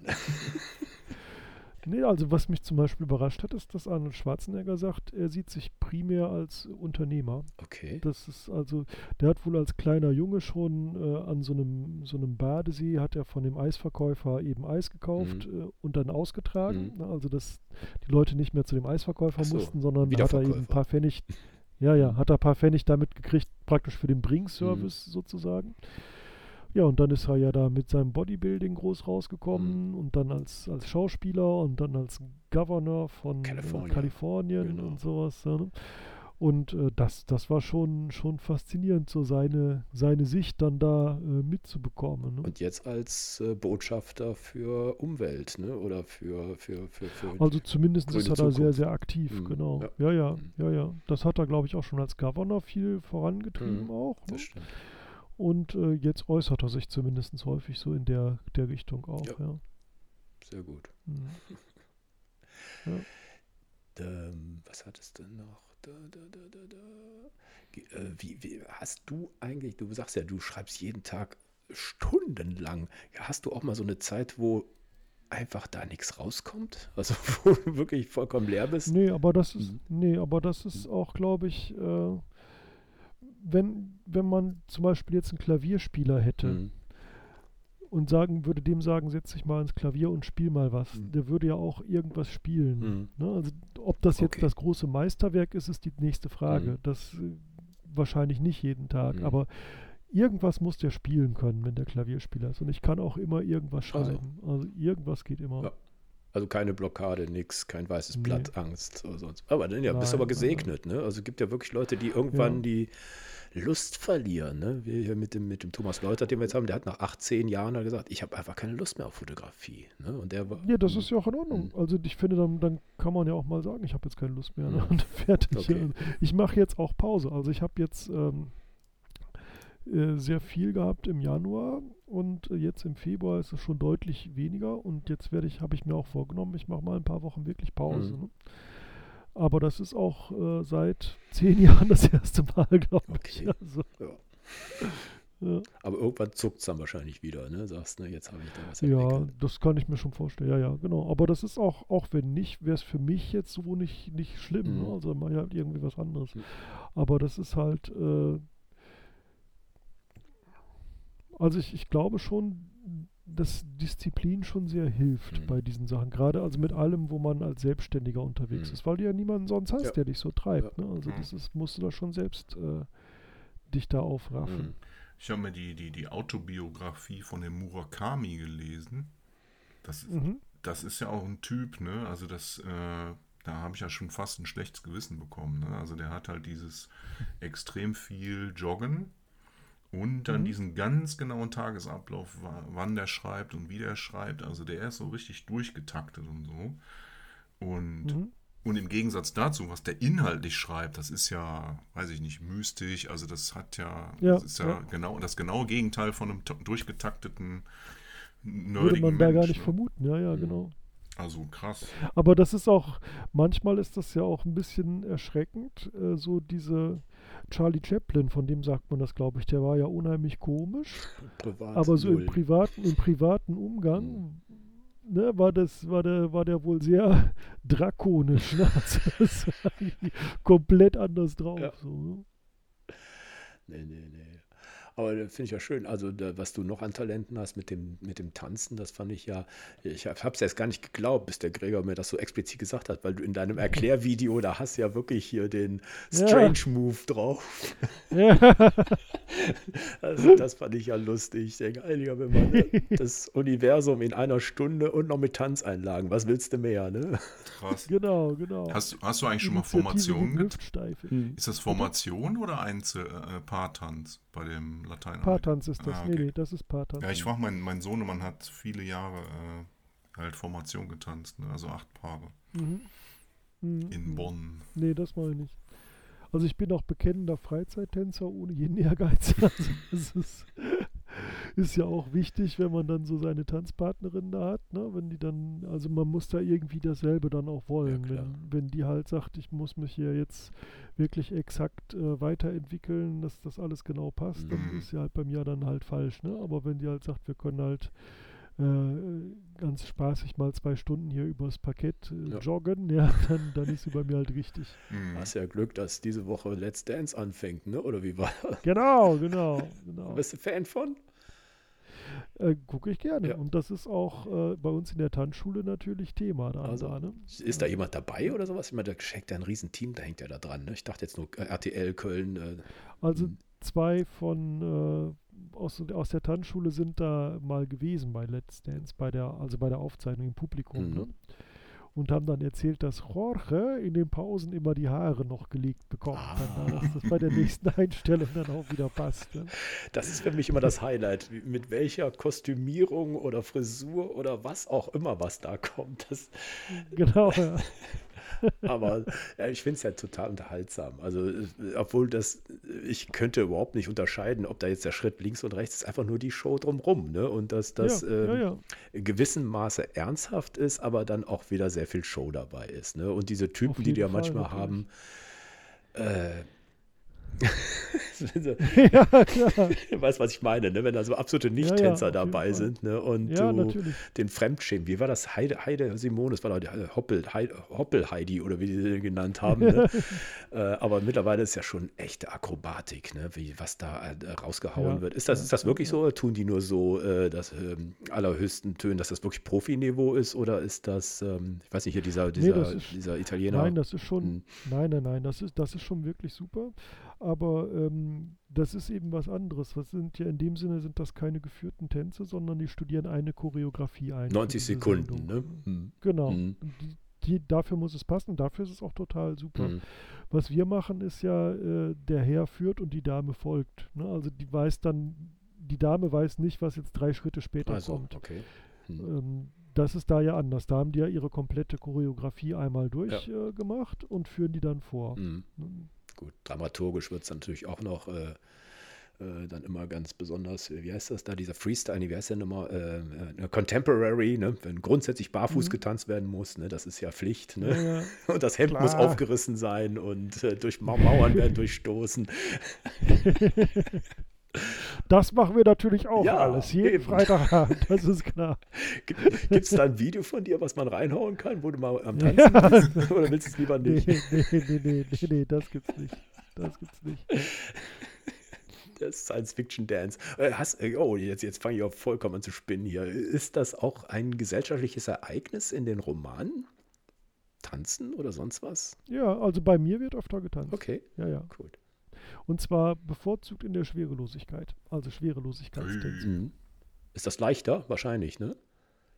Nee, weil mhm. du, ähm, sobald du jemandem einen Impuls gibst, äh, fliegt er ja in diese Richtung. Also musst du aufpassen, dass du deine Tanzpartnerin immer im Griff behältst. Ne? Sachte, ne? Aber es gibt hm. Figuren, da kannst du an der Nase geführt werden. Das ist natürlich ganz schön. Die Hebefigur also von, äh, wie heißt das, Dirty Dancing, die dann ewig genau. hält. Aber eine Tanzszene kann ich mich jetzt gar nicht erinnern, also weil ich ja Sternbrücke, also in der Sternbrücke äh, geht es ja auch um Erotik einmal in der Schwerelosigkeit, ja. was es da zu beachten ja. gilt. Ja, wieder genau. ein schöner Bezug zwischen Physik und Real Life, so was man so mhm. beachten mhm. muss halt. Ne? Ja, ja. Wahnsinn. Da war die Recherche sehr aufwendig. ja, ich, ich, ich habe ja immer mal überlegt, so einen Parabelflug zu machen, aber ich glaube, der ist sehr teuer. Ne? Da kann man das ja mal dann testen. Der Philipp, der Philipp P. Peterson hat das gemacht, der wohnt in Bonn. Also der okay. äh, ist ja auch ein Science-Fiction-Autor. Ja. Ähm, der hat davon auch mal ein Video hochgeladen bei YouTube. Also wenn du das vorhast, kannst du ihn mal fragen, wie er da dran gekommen ist und was das kostet und sowas. Das, das hat er alles hinter sich. Ja, ich glaube, so, so, eine gewisse Fitness braucht man da auch, vermute ich ja. mal so. Im Moment bin ich da nicht so, so Wieso, du wiegst ja doch nichts. Bitte? Ja, aber die Körperbelastung in der Parabel ist ja enorm. Ne? Ach, Ach so, ja, stimmt. Ach, was? 10G. Also, ja. Das ist ja schnell vorbei. Ach so.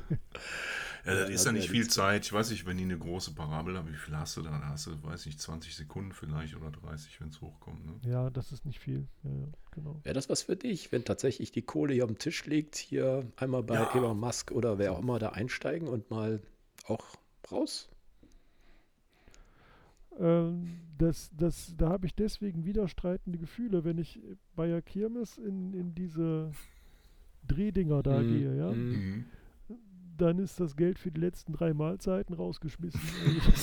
Geht mir auch so. Mir wird immer schlecht bei so einem Mist. Also selbst wenn ja. einfachste Bewegungen. Total schlecht. Ja, ja, ja nee, stimmt. Genau. Also Nee, war, nee, Aber das mag kommt, ich auch nicht. Also Schiffe und alle ungewohnten Bewegungen ist nichts für mhm. mich. Ja. Also es kommt übrigens also. immer drauf an, wenn du fragst, ne? Den, den, übrigens auch Kölner hier, wenn du den Marc Benecke fragst, würdest du da einsteigen, mhm. wenn dir einer sagt, hier geht zum Mars, ne? Der hat ganz andere Probleme, ne? Der sagt, äh, Schimmelbildung und alles, was länger ja. ist als so und so, das sind alles noch völlig ungelöste Probleme. Der hat das mal ziemlich detailliert auseinandergenommen, fand ich total interessant. Der hat mhm. gesagt, nee, mhm. kriegst mich nicht rein. Also nicht in so eine Never Come Back Geschichte. Ja, ja. ja aber der ist auch äh, alles, was so mit Bazillen und so zu tun hat, da ist er, glaube ich, besonders. Der hat ja immer so ein Spray mit, dass er dann, wenn er Zug fährt, dass er dann so. da den Tisch absprüht ja. und sowas alles, um ja. das zu desinfizieren. Äh, ich glaube, der ist da auch nochmal besonders empfindlich, was sowas angeht. Sehr schön. Mensch, jetzt haben wir aber ja. einen guten Kreis gezogen. Ich sag, wir machen mal jetzt äh, lange Feierabend. Ja, wir stimmt. echt mhm. auch noch einen schönen Outtake draus gehauen. Fand ich jetzt echt interessant mit dem ja, Tanzen ja, und so. Also, Film geht jetzt auch zu Ende hier. Ne, so. hm? Der Film geht langsam zu Ende hier. Ja, genau. Alles klar. Dann nochmal vielen, vielen Dank, dass du bei uns warst. Wie, was mache ich denn jetzt mit der aufgenommenen Tondatei? Braucht ihr die? Ja, oder? das wäre ganz herrlich, weil ja. wir müssen am Samstag muss das fertig sein. Das schickst du mir am besten gleich Gut. per Mail oder WeTransfer.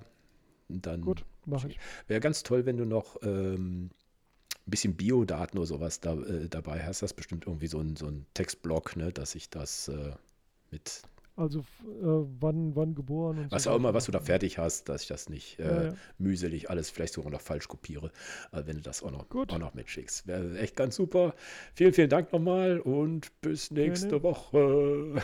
Tschüss. Ja. Achso, halt, halt, halt, stopp. Wann, wann, darf, wann darf der Ro äh, Robert ankündigen? Kann er ja eigentlich ab sofort jetzt, ne? In seinen Kommt Kanälen. Am, am ne? Samstag raus. Samstag nee, aber er darf jetzt also, ab sofort ankündigen, gehe ich von aus, ne? Natürlich. Ist ja nicht geheim. Ja, aber am besten ist wahrscheinlich, wenn ich den Link habe und ihn da direkt reinhaue. Wäre natürlich das Allerbeste, das schicke ich dir, sobald also. ich es fertig habe. Ja. Ich, offiziell genau. schalte ich es so um 16 Uhr am Samstag frei. Mhm. Ähm, bist, du, bist du auf Twitch, äh, Robert, am, am Donnerstag? Ja. Ja. Dann könnten wir das ja vielleicht da breit treten, zum Beispiel. Ja, aber ja, ohne ja, Link ist ein bisschen, aber gut, egal muss man dann halt. Und sonst in der Woche drauf. Also das ist. Ja, passt schon. Alles gut. So, vielen, vielen Dank. Ne? Und könnt ihr Aufnahme starten. Danke dir. Okay. Ciao. Ciao. Ciao, ciao.